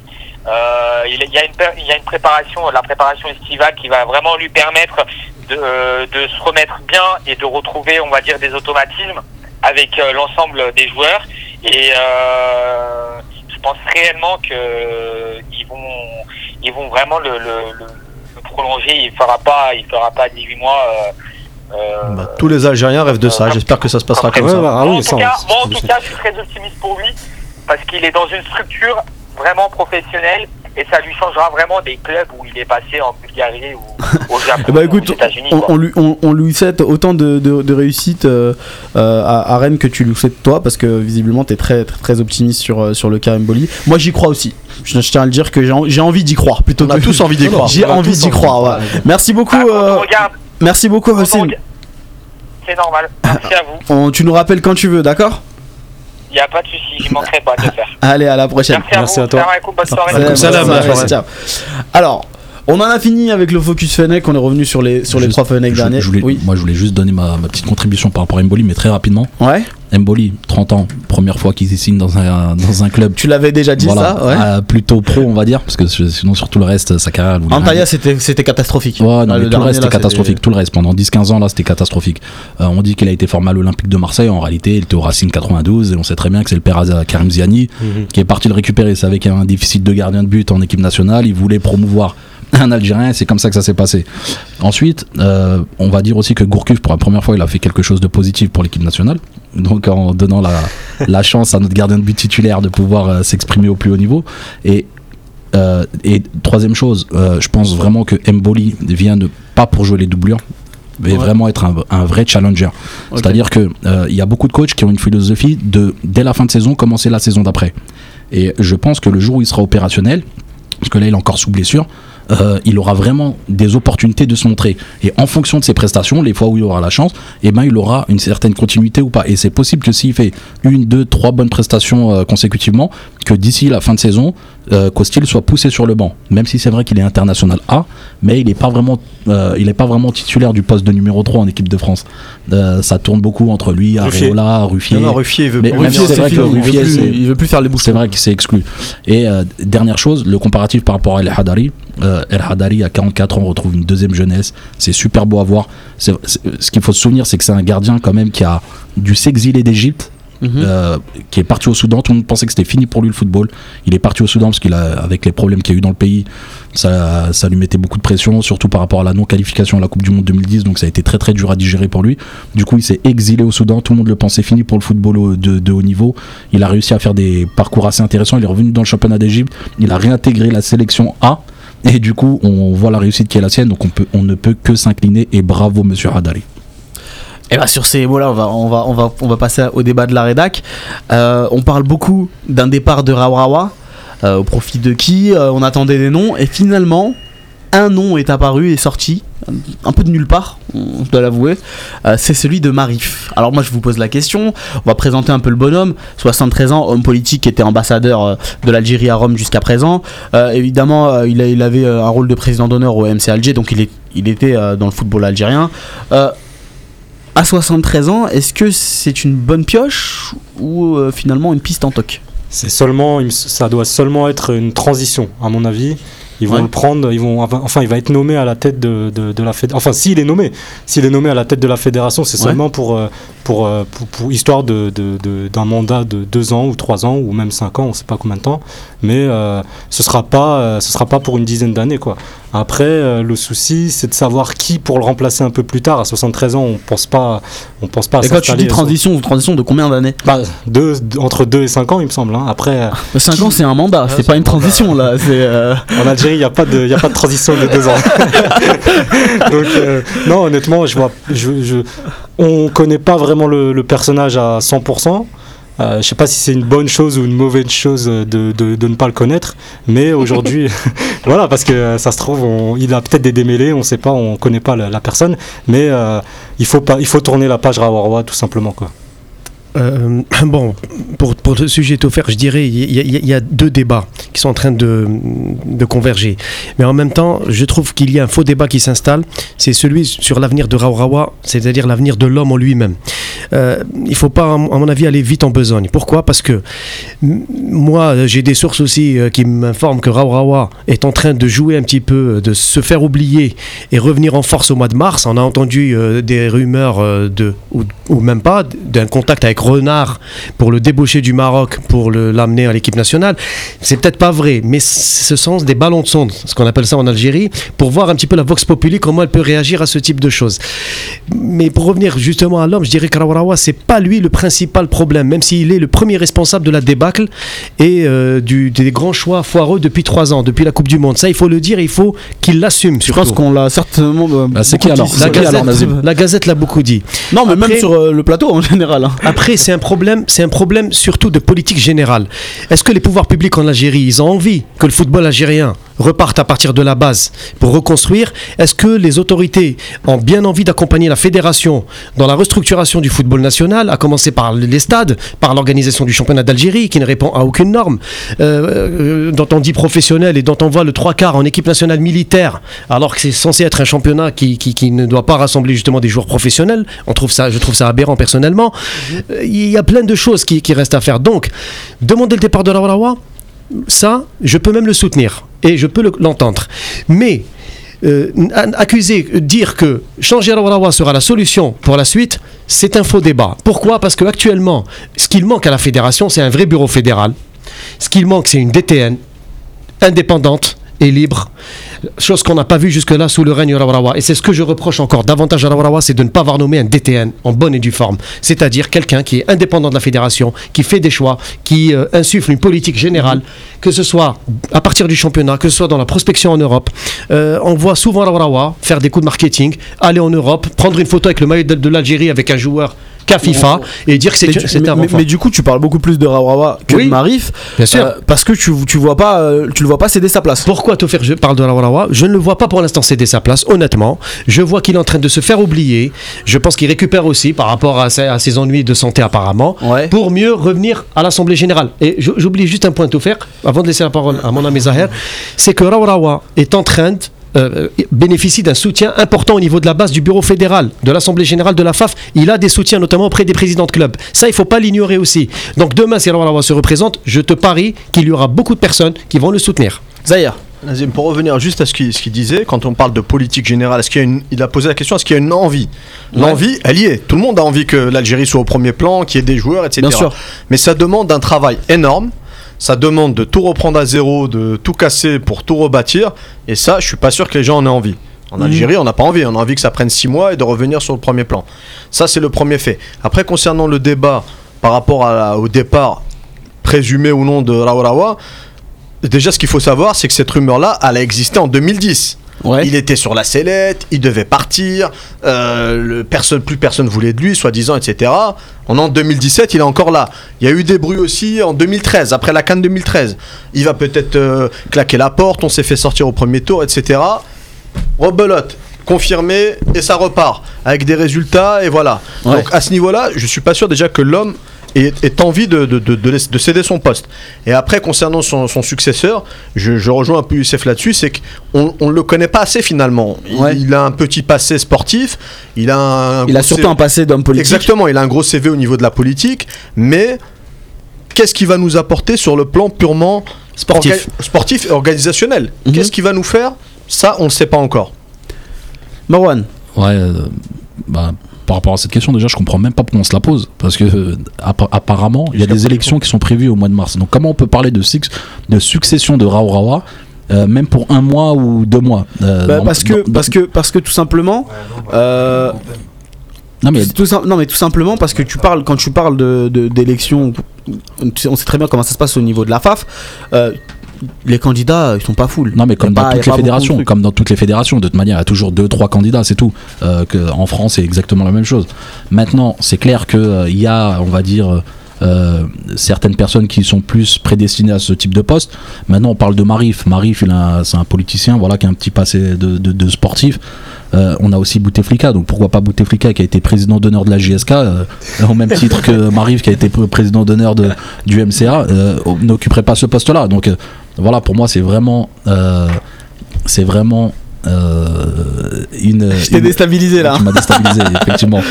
Mais non, c'est Bouteflika, il m'a envoyé un drone là. Je plaisante. Euh, non, sincèrement, pour, pour, pour, pour revenir euh, au- à une chose un peu plus sérieuse, c'est clair que Marif, pour moi, n'est pas l'avenir du football algérien. Déjà, il a 73 ans. Ouais. Euh, la deuxième chose, c'est qu'il ne connaît rien au football parce qu'apparemment, même euh, sa contribution au MCA a été un peu chaotique. Il a pas Et- il a pas forcément réussi dans le football algérien. Voilà. Vrai. Et du coup, euh, pourquoi ne pas envisager l'avenir avec des valeurs sûres? On a des dirigeants aujourd'hui qui sont quand même assez crédibles dans, dans, dans, dans la construction de ce que, Pas ce que devrait être euh, l'Algérie Ouais. de demain. Bah, voilà, moi, il y a un nom qui me revient comme ça, qui, qui n'est pas du tout souvent. Marif, c'est Zetchi. Après Zetchi, je pense que. c'est euh, rare. C'est rare. On a, on a quelqu'un à l'antenne. Euh, bonsoir. Bonsoir. Alors là, on entend mal. Bonsoir. Bonsoir. Bonsoir. Abdel, c'est ça? Abdel, exactement. Tu nous appelles d'où là? Tu nous appelles d'où Abdel? Du Val-de-Marne, à Fresnes. Alors tu nous appelles pour euh, parler de la succession de Rawarawa. Exactement. Allez, on t'écoute. Bah écoutez, moi je- j'espère déjà pour la succession. Déjà, Raourawa, je suis pas sûr déjà qu'il va partir. Je pense que déjà ça spécule autour de ça, mais moi je pense pas qu'il va laisser le, le poste vacant. Après, s'il y a vraiment réellement une succession, bah, j'espère que la personne qui va venir, elle aura les mêmes réseaux que Raourawa, elle sera aussi influente, parce que Raourawa, il s'est pas fait en un jour. hein. Ouais Et il y a eu vraiment, voilà, et il est bien en place et tout. Moi, je pense que c'était un bon président avec des points positifs, des points négatifs. Après, au jour d'aujourd'hui, la presse algérienne euh, a fait une campagne contre lui, disant, voilà, il règle des comptes personnels. Moi, c'est pour le bien du, de l'équipe nationale et du football. Est-ce que tu fais référence Est-ce que tu fais référence à nos amis d'En Nahar? Nos amis. Exactement, un Nahar ou d'autres journaux. Entre guillemets, a- Je veux pas mettre tout le monde dans l'eau parce que ça serait réducteur, mais honnêtement, il y en a beaucoup, quoi. Ok. Donc il a, il a d'ailleurs il a réagi à, à- à cette campagne. Mais Surtout le je- problème de cette campagne de presse, si Ouais. je peux me permettre, c'est que le- les mêmes qui font cette campagne, ils, six, six mois avant, ils roulaient pour lui, par exemple. Ouais, non, Ouais. bah Donc euh, franchement, Mais du, du coup, est-ce que tu es comme Nazim, tu vois euh, rester ou est-ce que tu as un, un- un successeur en tête? Du tout, c'est ça, c'est qu'on a personne en tête qui pour remplacer Rawawa. Bah moi, je, moi je verrais bien qui Moi personnellement, je Il verrais, faut, faut d'abord qu'il s'occupe de son club. je verrais, je verrais bien serait bien. Si il arrive à faire la- le distinguo et donc pas favoriser les, les jeunes du Paradou, euh, arriver à imposer le même modèle euh, dans tous les clubs algériens, ça serait une très bonne chose. C'est-à-dire que c'est quelque chose qu'il a déjà fait, il sait comment ça marche, il sait les moyens nécessaires. Et Zetchi, il a surtout fait quelque chose que peu d'Algériens font. Il a regardé ce qui se passait à l'étranger et il a ramené des entraîneurs étrangers, ce que beaucoup de, de- de- Des formateurs, de- de- des ouais, des formateurs, Des formateurs. Ce, ce que beaucoup de pays africains ont fait. Non, mais au même titre qu'il faut pas favoriser ceux du Pardo, faut pas non plus les discriminer. Si c'est les meilleurs, faut les prendre et les bien, faire bien jouer. évidemment, mais je veux juste te dire que euh, il y en a certains qui disent que il faut pas que Zetchi soit au pouvoir parce que tout simplement ça va l'équipe nationale va devenir euh, la succursale du, du Paradou Bah, comme l'Espagne avec, le Barcelone, avec Barcelone et comme euh, d'autres euh, nations avec des clubs de foot de leur pays. J'avais, j'avais juste un élément aussi à ajouter, euh, c'est que, je sais pas si vous avez vu, il y avait un appel à candidature pour l'équipe nationale à prime. c'est Madoui. euh. C'est un, c'est un ballon de sonde et c'est une indication. C'est-à-dire que peut-être qu'il est en train de changer de fusil d'épaule et de se remettre un petit peu à travailler sur la base. Parce que c'est pas fortuit cette annonce. hein. Cette annonce, elle a tout sauf quelque chose de fortuit. C'est-à-dire qu'en gros, ok, on a vu l'exemple égyptien, on est en train de voir un petit peu l'évolution des choses. Peut-être qu'on va faire un petit coup de redorer un peu le blason de l'équipe à prime en la, en- en la renvoyant à la Chan, sachant que la dernière fois, Oui. on a déclaré forfait deux fois euh, suite. deux fois de Pardon, mais suite. C'était compliqué. La Voilà, Libye. avec la Libye, bon, c'était quand même un prétexte parce qu'on aurait pu, aurait pu actionner en coulisses pour changer la délocalisation du match. Mais ça, c'est pas grave. Mais on, on ressent quand même un, un espèce d'intérêt, comme ça, pour le football local. Euh, on dit, bon, l'équipe nationale a pris appel à candidature. Et tout ça, pour moi, présage peut-être d'un retour de Raourawa pour un autre mandat, mais sous une autre forme. Peut-être qu'il est en train de préparer son retour, mais d'une d'une autre manière. Qui laisse la main euh, au sp- du, du sport au sportif, quoi. Parce qu'il a un Oui. petit peu mis trop. euh, Ou surtout remettre un petit coup euh, de travail à la base. Parce que C'est ça. on a, on a vu qu'avec Rawarawa, un bon président en matière marketing, en matière gestion sportive, mais sur le plan de la, de la de- interne, sur le plan des rouages du football national, son bilan il est catastrophique. Moi- il n'a pas fait de promotion du football. Moi, moi, si je devais faire l'avocat de Rawalawa, par rapport à ça, ce qu'on lui reproche souvent, effectivement, il a sa part de responsabilité sur le, le travail local, ce qui n'a pas été fait, mais il peut pas le faire tout seul, dans aucun pays. Vous prenez le président de la Fédération française, oui Abdel, on t'entend. Je termine mon mot et je te laisse Euh, oui. la, la parole. Il n'y a aucun pays où le président de la fédération peut impulser ça tout seul. Il n'y a pas de formation dans les clubs, c'est du bricolage. Il n'y a personne qui veut former des joueurs. On est là, on parle de 50 milliards, 250 milliards. C'est pareil que pour l'immobilier, c'est pareil que pour tout. Zahel, c'est pour ça que j'ai parlé des pouvoirs publics. J'ai parlé de pouvoirs publics. Est-ce qu'ils ont la volonté aussi d'accompagner la fédération Même si Rawarawa devait rester? C'est ça aussi la grande question. C'est ça. Vas-y, Abdel, Abdel. toi qu'est-ce que tu, pro- tu- qu'est-ce que tu préconises? Allô? Oui, on t'écoute, qu'est-ce que tu préconises? Oui, je- Moi, je suis tout à fait d'accord avec ce qu'il a dit là. Le président Rawawa ne peut pas euh, influer sur le- la politique du football algérien sans que les présidents de clubs eux-mêmes Mhm. soient d'accord pour faire des centres de formation, pour investir l'argent des sponsors. C'est ça le vrai Ouais, problème. mais, ouais, Mais mais c'est- Abdel, mais- Abdel, Après, moi, Abdel, excuse-moi. hein. Pardonnez-moi. Euh, Ouais, juste, juste pour te dire, si il peut influer, parce que c'est quand même lui qui avait pris la décision euh, que tous les clubs algériens ne participent plus aux coupes, euh, aux coupes euh, continentales. C'est lui qui avait pris la décision. euh, De changer Tif les a gagné, et c'est Tif a gagné la Champions League Exactement. Il a derrière. que le calendrier. Et, euh, et, et du coup, on n'a jamais euh, eu euh, d'aussi beau parcours en Coupe, euh, en coupe d'Afrique pour nos clubs que depuis que cette interdiction a été prônée par lui. Donc si, il a quand même une certaine influence, faut pas la négliger, faut pas la minimiser. Par contre, aujourd'hui, je pense qu'on est arrivé vraiment au maximum de ce qu'on pouvait faire avec Rawawa par rapport à ce que lui il a mis en place. C'est-à-dire qu'il a créé un produit, qu'il a vendu, qu'il a survendu. Et aujourd'hui, voilà, les profits n'en profitent qu'à lui. Ouais. Et euh, le souci, c'est que si on veut vraiment euh, être ambitieux pour l'avenir, il faut une nouvelle politique. Et une nouvelle politique, on fait pas du nouveau avec du vieux. Il faudrait savoir aussi, est-ce que Rawarawa a un bras droit derrière? Est-ce qu'il y a quelqu'un qui, qui, qui- Je pense à personne. Je pense à Saïd.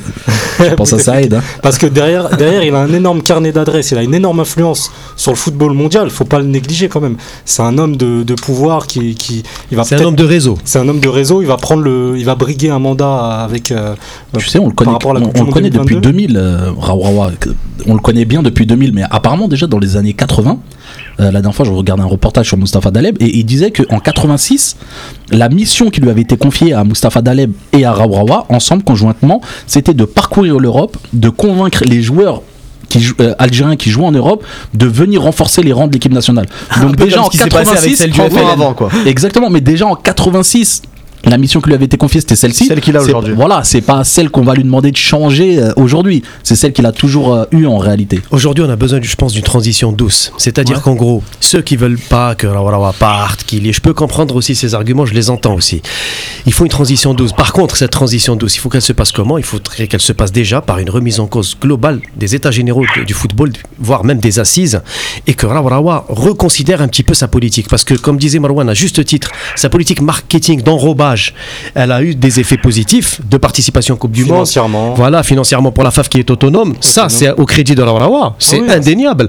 Se passer des pouvoirs publics algériens pour Il une fédération il rend même les Ouais. subventions. voilà, c'est exceptionnel. C'est- Ouais, ça, tout contre- à son crédit. Par contre, sur le plan sportif, je regrette Marwan, mais ça, c'est là où je te donne raison.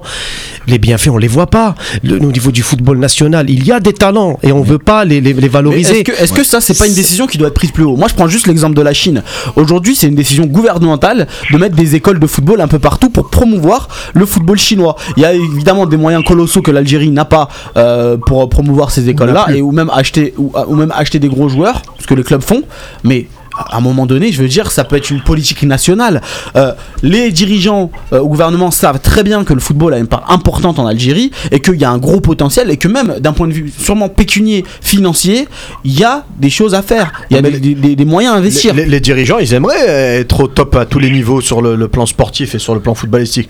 Moi, moi quand on me dit ça, je j'imagine pas que quelqu'un puisse ne pas vouloir voir l'équipe d'Algérie gagner la Coupe du Monde, par Non, exemple. bien sûr. Parce que euh, moi, je pense, par- euh, je donne un exemple simple. Ce parcours catastrophique qu'on fait à la Cannes, c'est pas forcément une bonne nouvelle pour les pouvoirs publics, pour les décisionnaires, Mais- pour les, les hommes politiques. Mais là où Une- je te donne une Cannes raison- remportée par l'Algérie, c'est de la tranquillité, c'est du euh, de la sérénité pendant leur mandat, etc. C'est des éléments à prendre en compte. En fait, là où je te rejoins, moi, Zahir, c'est surtout sur le fait que tu donnes aussi une grosse part de responsabilité à nos clubs.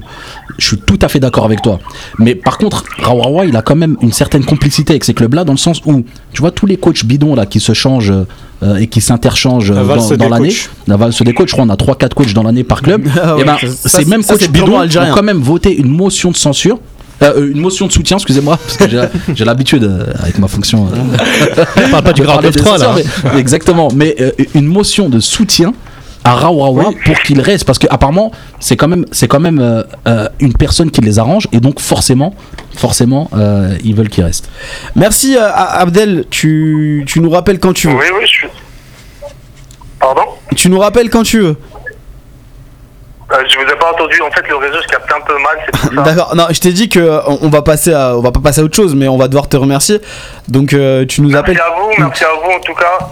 Et j'espère que le, le débat Merci à t'a plu. On va, on va le continuer là. Ouais, ils, ils sont chauds les gars. exactement, le débat est riche, ça fait plaisir. Au moins, euh, ça change des débats qu'on a au bled.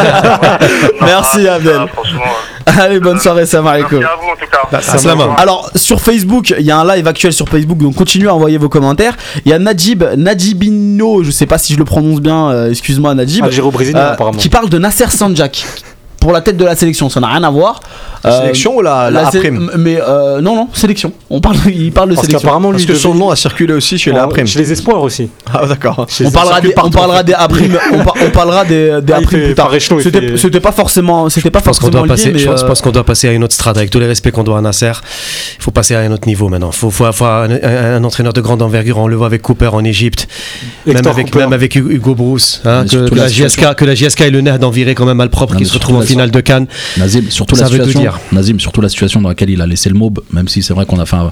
Je dis on parce que je m'inclus parmi les mobistes, parmi les crabes, euh, en finale de, de la en, bon, CAF. en bon, en bon kabyle, en bon. euh, hein. Et, euh, mais en tout cas, en, en- voilà, il a quand même laissé la- le, le club à la dernière place du classement. Ouais, mais c'est pas un entraîneur qui s'inscrit dans la durée, c'est le problème. Ouais, non, mais bien sûr, mais il les a laissés à la dernière place. Donc forcément, euh, quelqu'un qui reste sur un échec comme celui-ci, moi, ça m'encourage pas à lui confier les rênes de l'équipe nationale.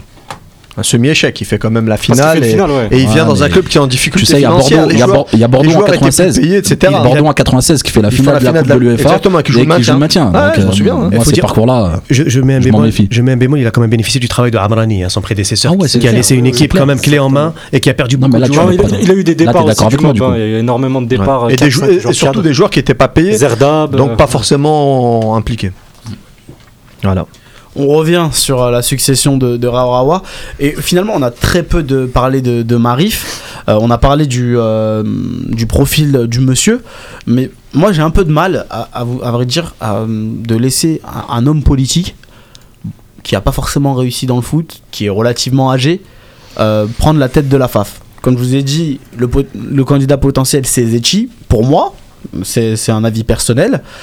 Est-ce que En fait, ça, c'est le candidat crédible, tu veux dire. Le candidat crédible, c'est Zetchi. Ouais, voilà. Le candidat idéal pour qui Pour euh, les, les supporters, bah, ce serait sûrement Zetchi.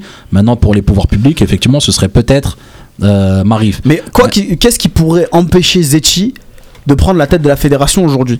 Bah, Bah, son club. bah, peut-être euh, la révolution, c'est-à-dire que le changement de politique qui Ouais. peut faire peur.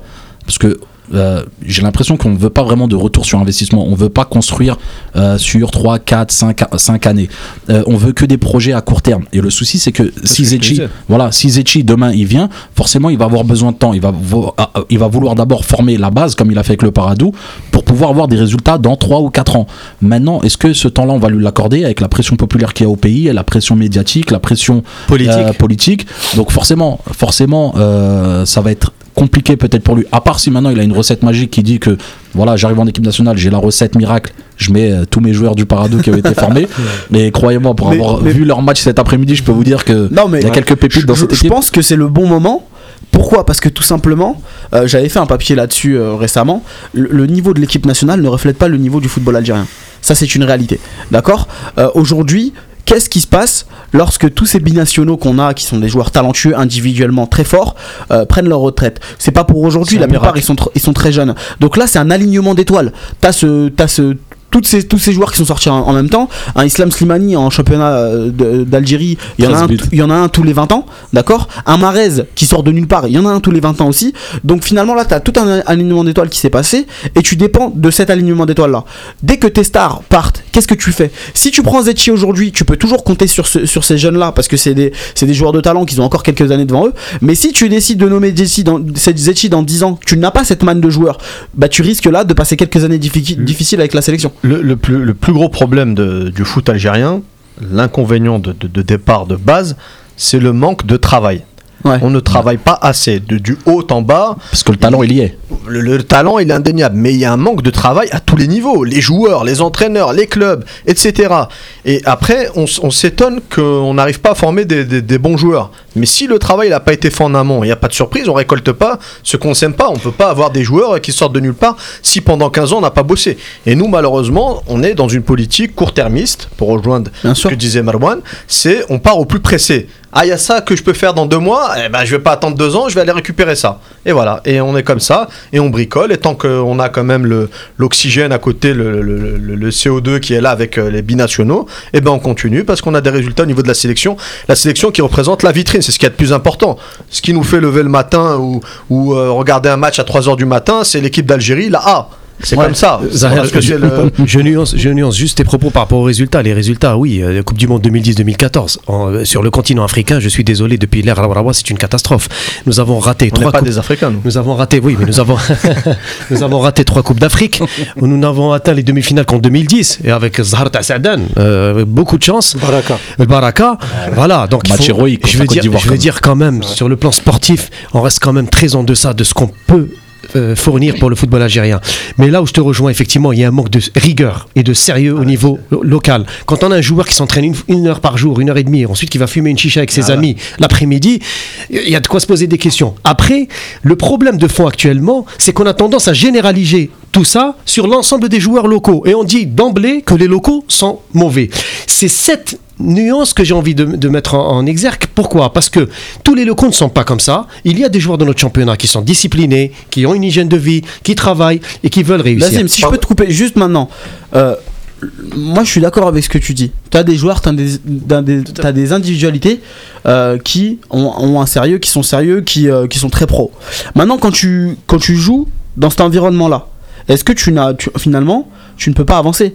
Parce que soit tu tournes mal, tu suis tes, co- tes- tes coéquipiers qui, euh, qui vont au chicha, qui vont au cabaret, tout ce que tu veux, et finalement tu rentres dans le rang, ou soit on te donne pas les moyens toi de t'améliorer puisque déjà euh, on, te paye plus que la moyenne c'est la plupart on est là ils sont dans le confort Euh, en Algérie ils gagnent très très bien Très leur bon vie les joueurs Par Euh, rapport au niveau de vie quand- sociale, c'est énorme. quand tu veux partir en Europe, on peut te mettre des bâtons dans les roues parce que les clubs exigent des, des- des- quand même des indemnités qui sont énormes pour des joueurs qui ne valent pas ces indemnités-là. Moi, je prends Les juste joueurs l'exemple. aussi demandent des salaires Bien sûr. énormes. Moi, je prends juste l'exemple de Belaïli. Tout le monde sait que Belaïli devait partir en Europe.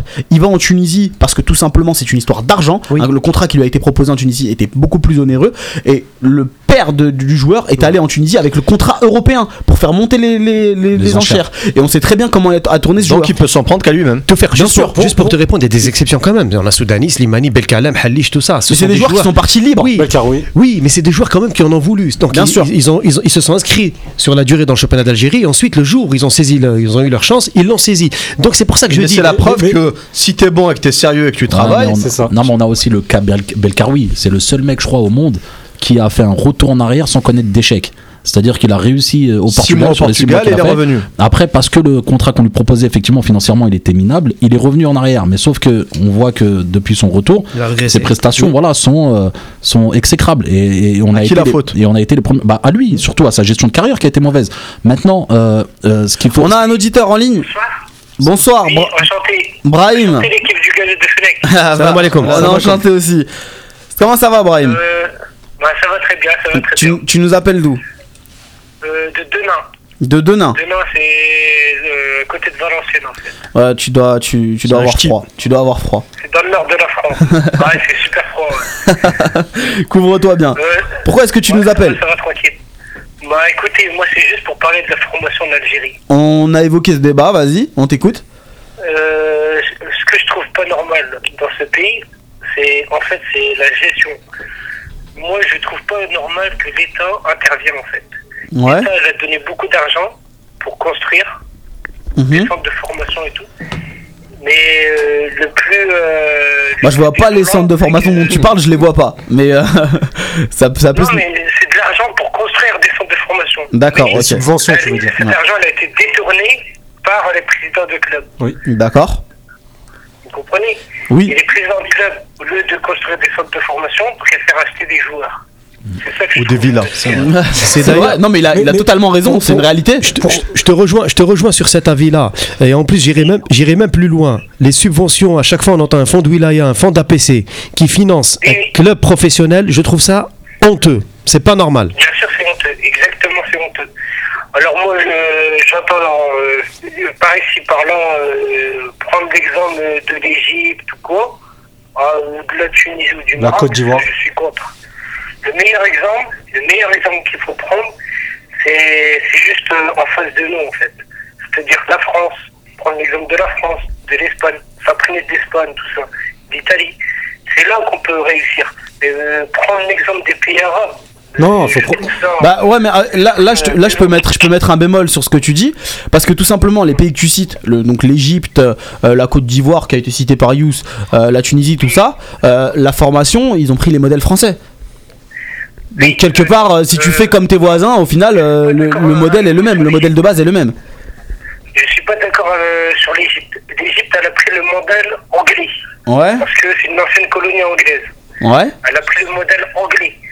Alors, euh, niveau physique et tout, ils Mhm. prennent l'exemple de l'Angleterre.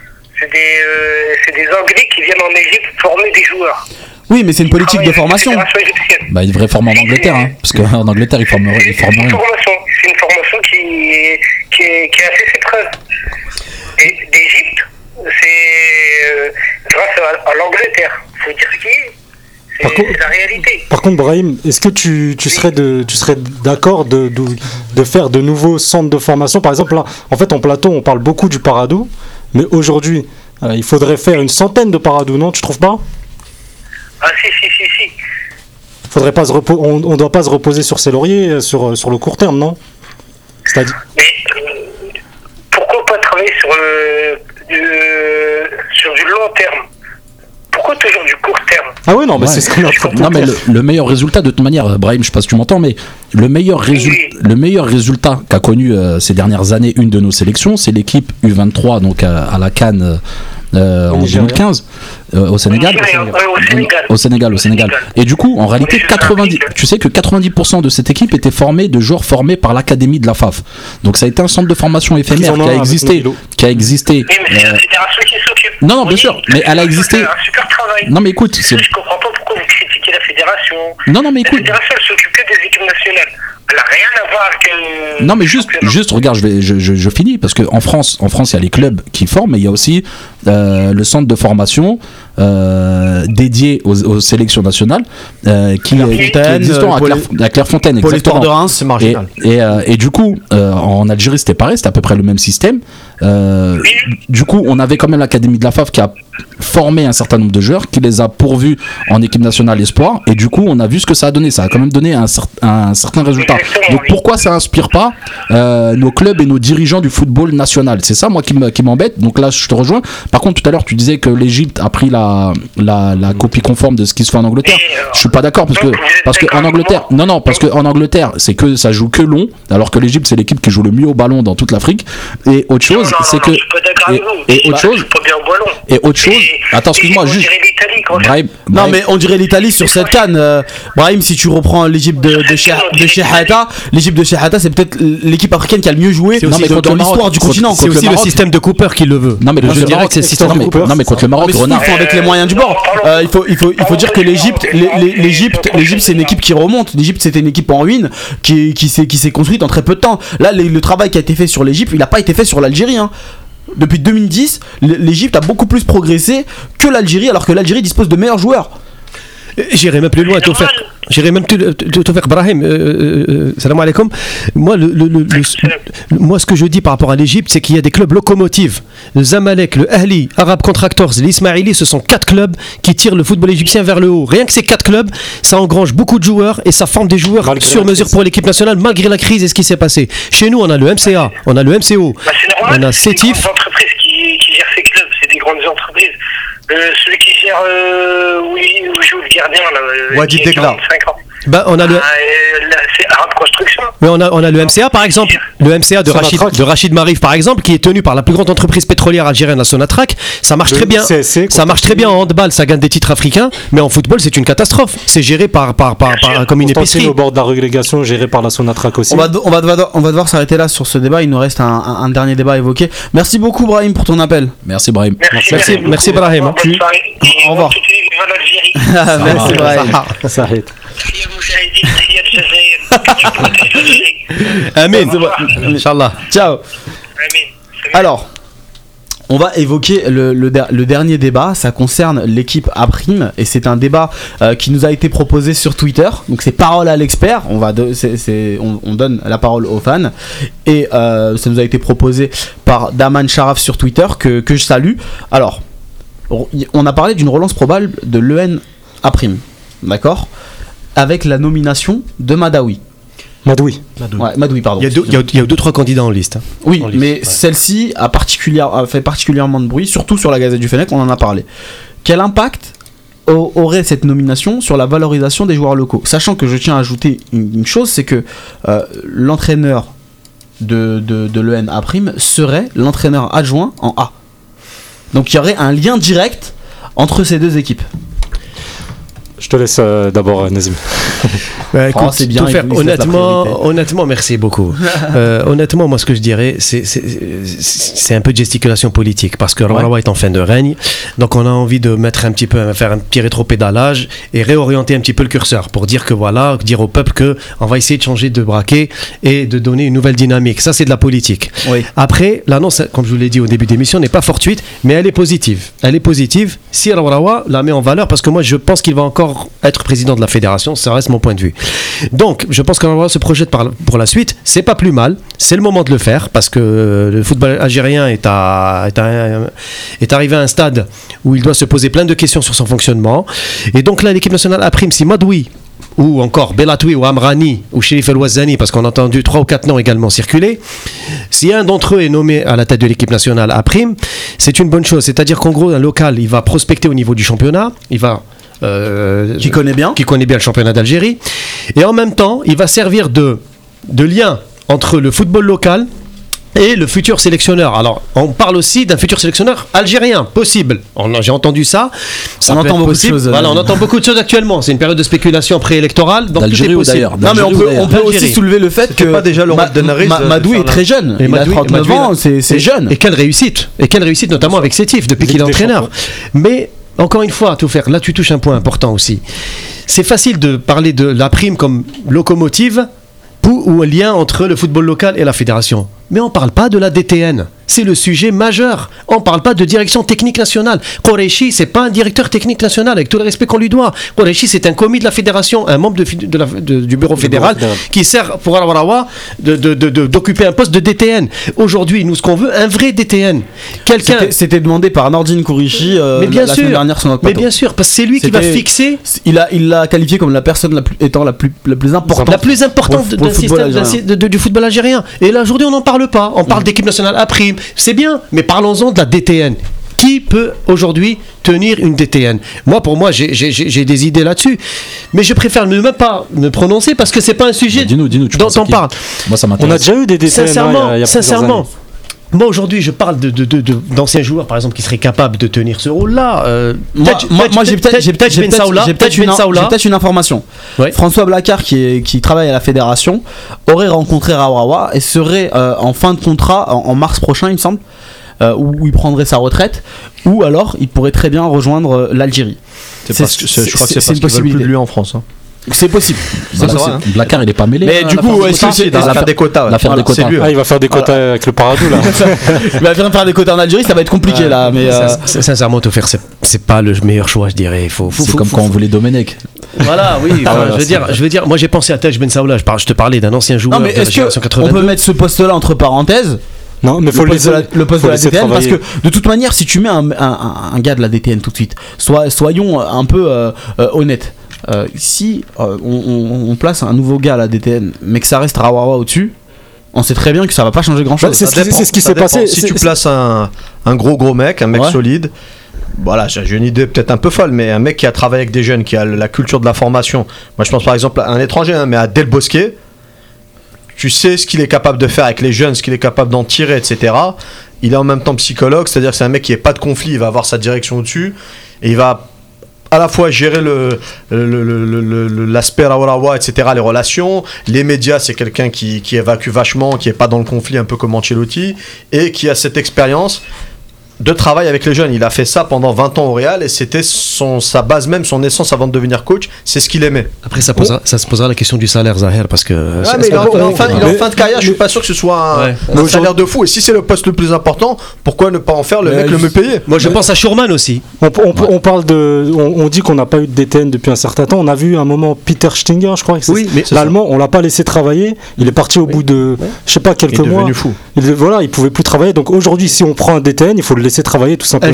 Un Schurman pourrait être Non mais l'idéal. on parle de la on parle de la DTN mais euh, on parle on, on peut aussi parler de Gourcuff Gourcuff euh, en revenant en, en- au retour de, de, de, de- de l'Algérie il avait clairement dit qu'on l'avait pas laissé travailler et qu'il n'avait pas eu les, les, les, les conditions qu'il espérait Tout faire, j'avais dit à l'époque, je sais pas si tu te souviens, que j'aurais aimé voir Gourcuff DTN. Ouais. C'est peut-être le profil qui lui va le mieux au niveau vrai, au de la fédération. Mais voulait pas être Ouais, donc moi je reviens rapidement à la, à la question de base, donc euh, à savoir la nomination de Madoui, si euh, effectivement c'est une bonne nouvelle pour le Merci de revenir sur ce sujet. Non, Marwan. mais Tu- parce que c'est vrai que là on a dévié un peu sur, sur le DTN, mais c'est tout aussi important. En tout cas par rapport à, à Madoui, moi je pense que euh, voilà son plus bel exploit c'est quand même d'avoir gagné une Ligue des Champions avec Sétif, avec l'équipe qui était peut-être la moins talentueuse de ces 7-8 dernières années. Donc ça c'est fort. Par contre moi les informations que j'ai c'est que c'est pas forcément un grand tacticien ou un grand stratège, c'est plus un meneur d'hommes. Et donc ce dont j'ai C'est du court terme. voilà, ce dont j'ai peur, c'est que voilà, il sera capable de faire certains exploits, mais pas s'inscrire dans la durée. Et euh, je pense pas qu'il a l'étoffe et l'expérience pour pouvoir mener un groupe de joueurs d'une sélection Ouais. nationale. Par contre, on a des joueurs, on a des euh, techniciens, je pense, dans le championnat actuel euh, local, qui pourraient avoir cette tâche-là. Euh, comme Amrani, donc qui a fait du travail extraordinaire à, à- au MOB. Et Et- aussi. et exactement, et, et Ah, même à l'époque quand il était à l'USMA, et également Bolem Sharef. Bolem Sharef qui est l'entraîneur de l'USM Harrach et qui a euh, le jeu, le, qui, voilà, le plus beau jeu, le jeu le plus attractif d'Algérie. Et quand on fait le ratio euh, euh, pouvoir financier et jeu C'est pas pratiqué, c'est peut-être le meilleur résultat qui est, euh, c'est le meilleur ratio qui est produit en Algérie. Donc euh, voilà, Bolem Sharef, c'est vraiment quelqu'un plus qui a l'expérience de l'équipe nationale. Il a été adjoint euh, en 2004 de, de Saaden quand ils sont venus faire les pompiers de service et où ça a très bien marché. Par contre, ce qui est sûr, c'est que Bolem Sharef et Raourawa, c'est incompatible. Ça ne marchera jamais. Donc forcément. C'est cuit ce que tu dis. Non, c'est pas que parce que si Raourawa il saute, euh, forcément Sharef, la piste Sharef devient crédible. Raourawa remet Et le après, le lien, le lien, effectivement, le fait que le sélectionneur de la A prime euh, soit également adjoint A, forcément, ça fera que il y aura une concurrence qui sera plus saine parce que ceux qui se montreront le plus à leur avantage en équipe A prime pourront être pourvus en équipe nationale. C'est là, c'est là où c'est intéressant et donc là, on aura moins de discrimination des joueurs Mais locaux. Il y a deux choses sur ça. La première chose, c'est que ce rôle-là d'intermédiaire, c'était Neris qui était censé l'occuper. Ouais, Non. Ah, mais aujourd'hui, Si je m'abuse, c'était ça. Ouais, mais aujourd'hui- aujourd'hui- c'était de faire le. le- T'as le- raison. t'as Aujourd'hui, il occupe rien du tout. Ah, euh, à la base, il a été nommé pour servir d'intermédiaire entre Gourcuff et les joueurs locaux, de faire un peu de, de brasser le travail. qui- Ça n'a pas été fait. Ça, ça a été fait au pas. J'ai envie, de- te dire, Zahan Rez, il avait quoi comme référence déjà avant d'occuper le, le poste quoi? Je veux dire, avec tout le respect qu'on lui doit. Ah oui, Mais non, est-ce mais que pas- après, le- le- on, a, le- on a parlé on a parlé de Ma- Madoui bon tu as, souligné, souligné quelque chose de très bien c'est que c'est un meneur d'hommes et que à ce poste là c'est vrai que c'est mieux d'avoir des, des tacticiens des gars un peu plus euh, capés à ce niveau là parce que euh, ils repèrent plus facilement des talents Mais, mais quand il parlait justement, Malouane, des, des locaux, d'être plus visibles, etc., Ouais. moi je rappelle toujours qu'il y avait 9 locaux sur les 23 de la liste pour la Cannes 2017. Non, C'était pas il y a c'était pas 6 neuf. ans, c'était pas. Ouais, mais c'était en fait dans les locaux qui ont été comptabilisés, il y a même les locaux qui jouent actuellement en Europe, donc qui étaient comptabilisés parmi les neuf Eh, locaux. ils ont été forts. tu, les, comptes- tu les comptes pas ceux-là Voilà, non mais ceux-là, je sais même plus dans quelle catégorie les, les, les mettre tellement. euh, C'est Une catégorie c'est intermédiaire. ouais, c'est la catégorie. Ouais, euh, intermédiaire. ouais, mais bon, ça reste des produits algériens. d'Algérie. C'est Voilà, ça que ça je veux dire. produits Dans deux gardiens. hein. donc si on revient à Schumann parce que tu, tu- Ouais. c'est un, c'est un entraîneur que tu aimes beaucoup Exactement. est-ce qu'on pourrait pas lui donner les deux postes Mais pour moi- U23 et euh, euh, EN A'? Malheureusement, en équipe en, en. Algérie, non mais malheureusement en Algérie, on n'aime pas donner la chance à celui qui a réussi. C'est-à-dire que celui qui a réussi, il va prendre trop de place, il va nous faire de l'ombre et donc forcément, ça devient un concurrent par rapport euh, à la notoriété qu'il peut avoir dans le pays. Et Schurman, quand on voit l'exploit qu'il a fait quand même avec une équipe que tout le monde voyait perdant euh, à la Cannes Nous, les 2015, premiers. euh, franchement non, moi je l'ai suivi, sincèrement. Un peu pas- mais par patriotisme, pas trop. plus par patriotisme Voilà, que ça. par réelle conviction. Et du coup, elle m'a agréablement surpris cette équipe. Soit sa discipline de jeu, son organisation a été vraiment très très très très bonne.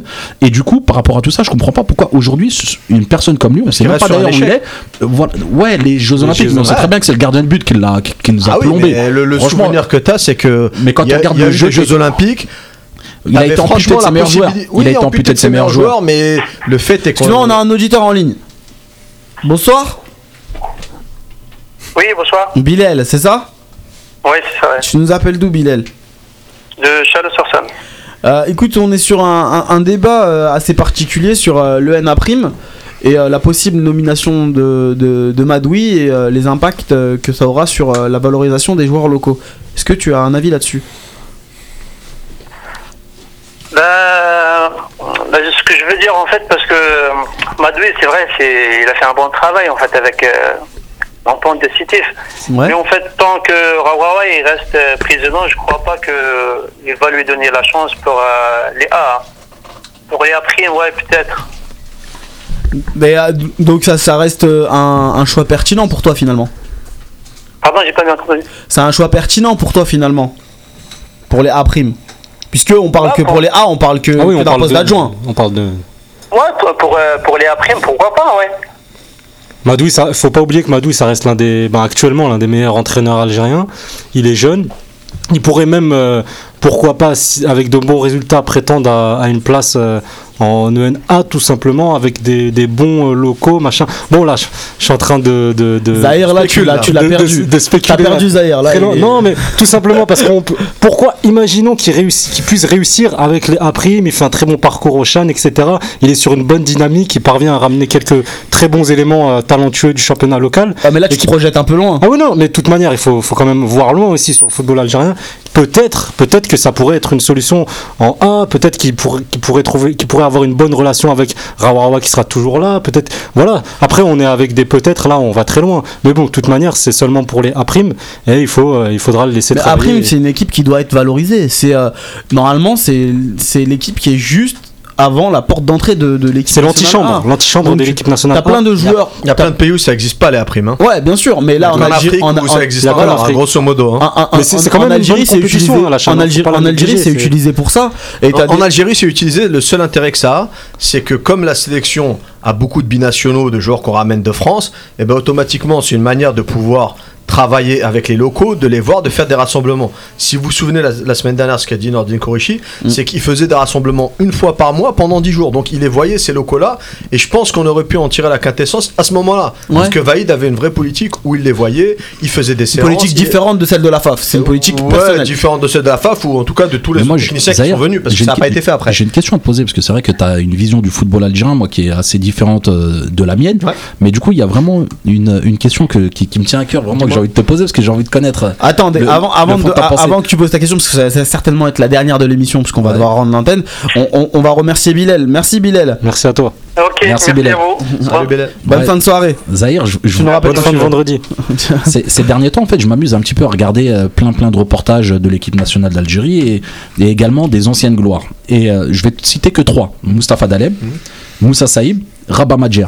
Et dans toute leur prise de position, dans toute leur prise de parole, ils répètent sans cesse que l'équipe nationale doit être réservée uniquement aux joueurs algériens, aux joueurs algériens euh, formés en Algérie. Réponds rapidement, Zahir, on va rendre l'antenne. Voilà, donc je voulais avoir ton avis par rapport à ça.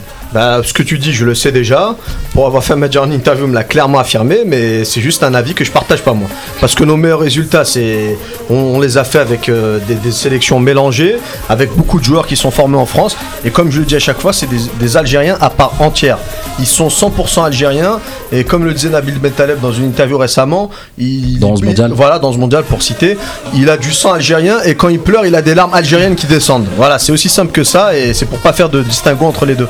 Merci Zahir, on va devoir clore cette émission. Merci à tous de nous avoir suivis sur dynamique radio.fr. On se retrouve la semaine prochaine, même heure, même jour. À la semaine prochaine. Ciao. Salam alaikum. Salam.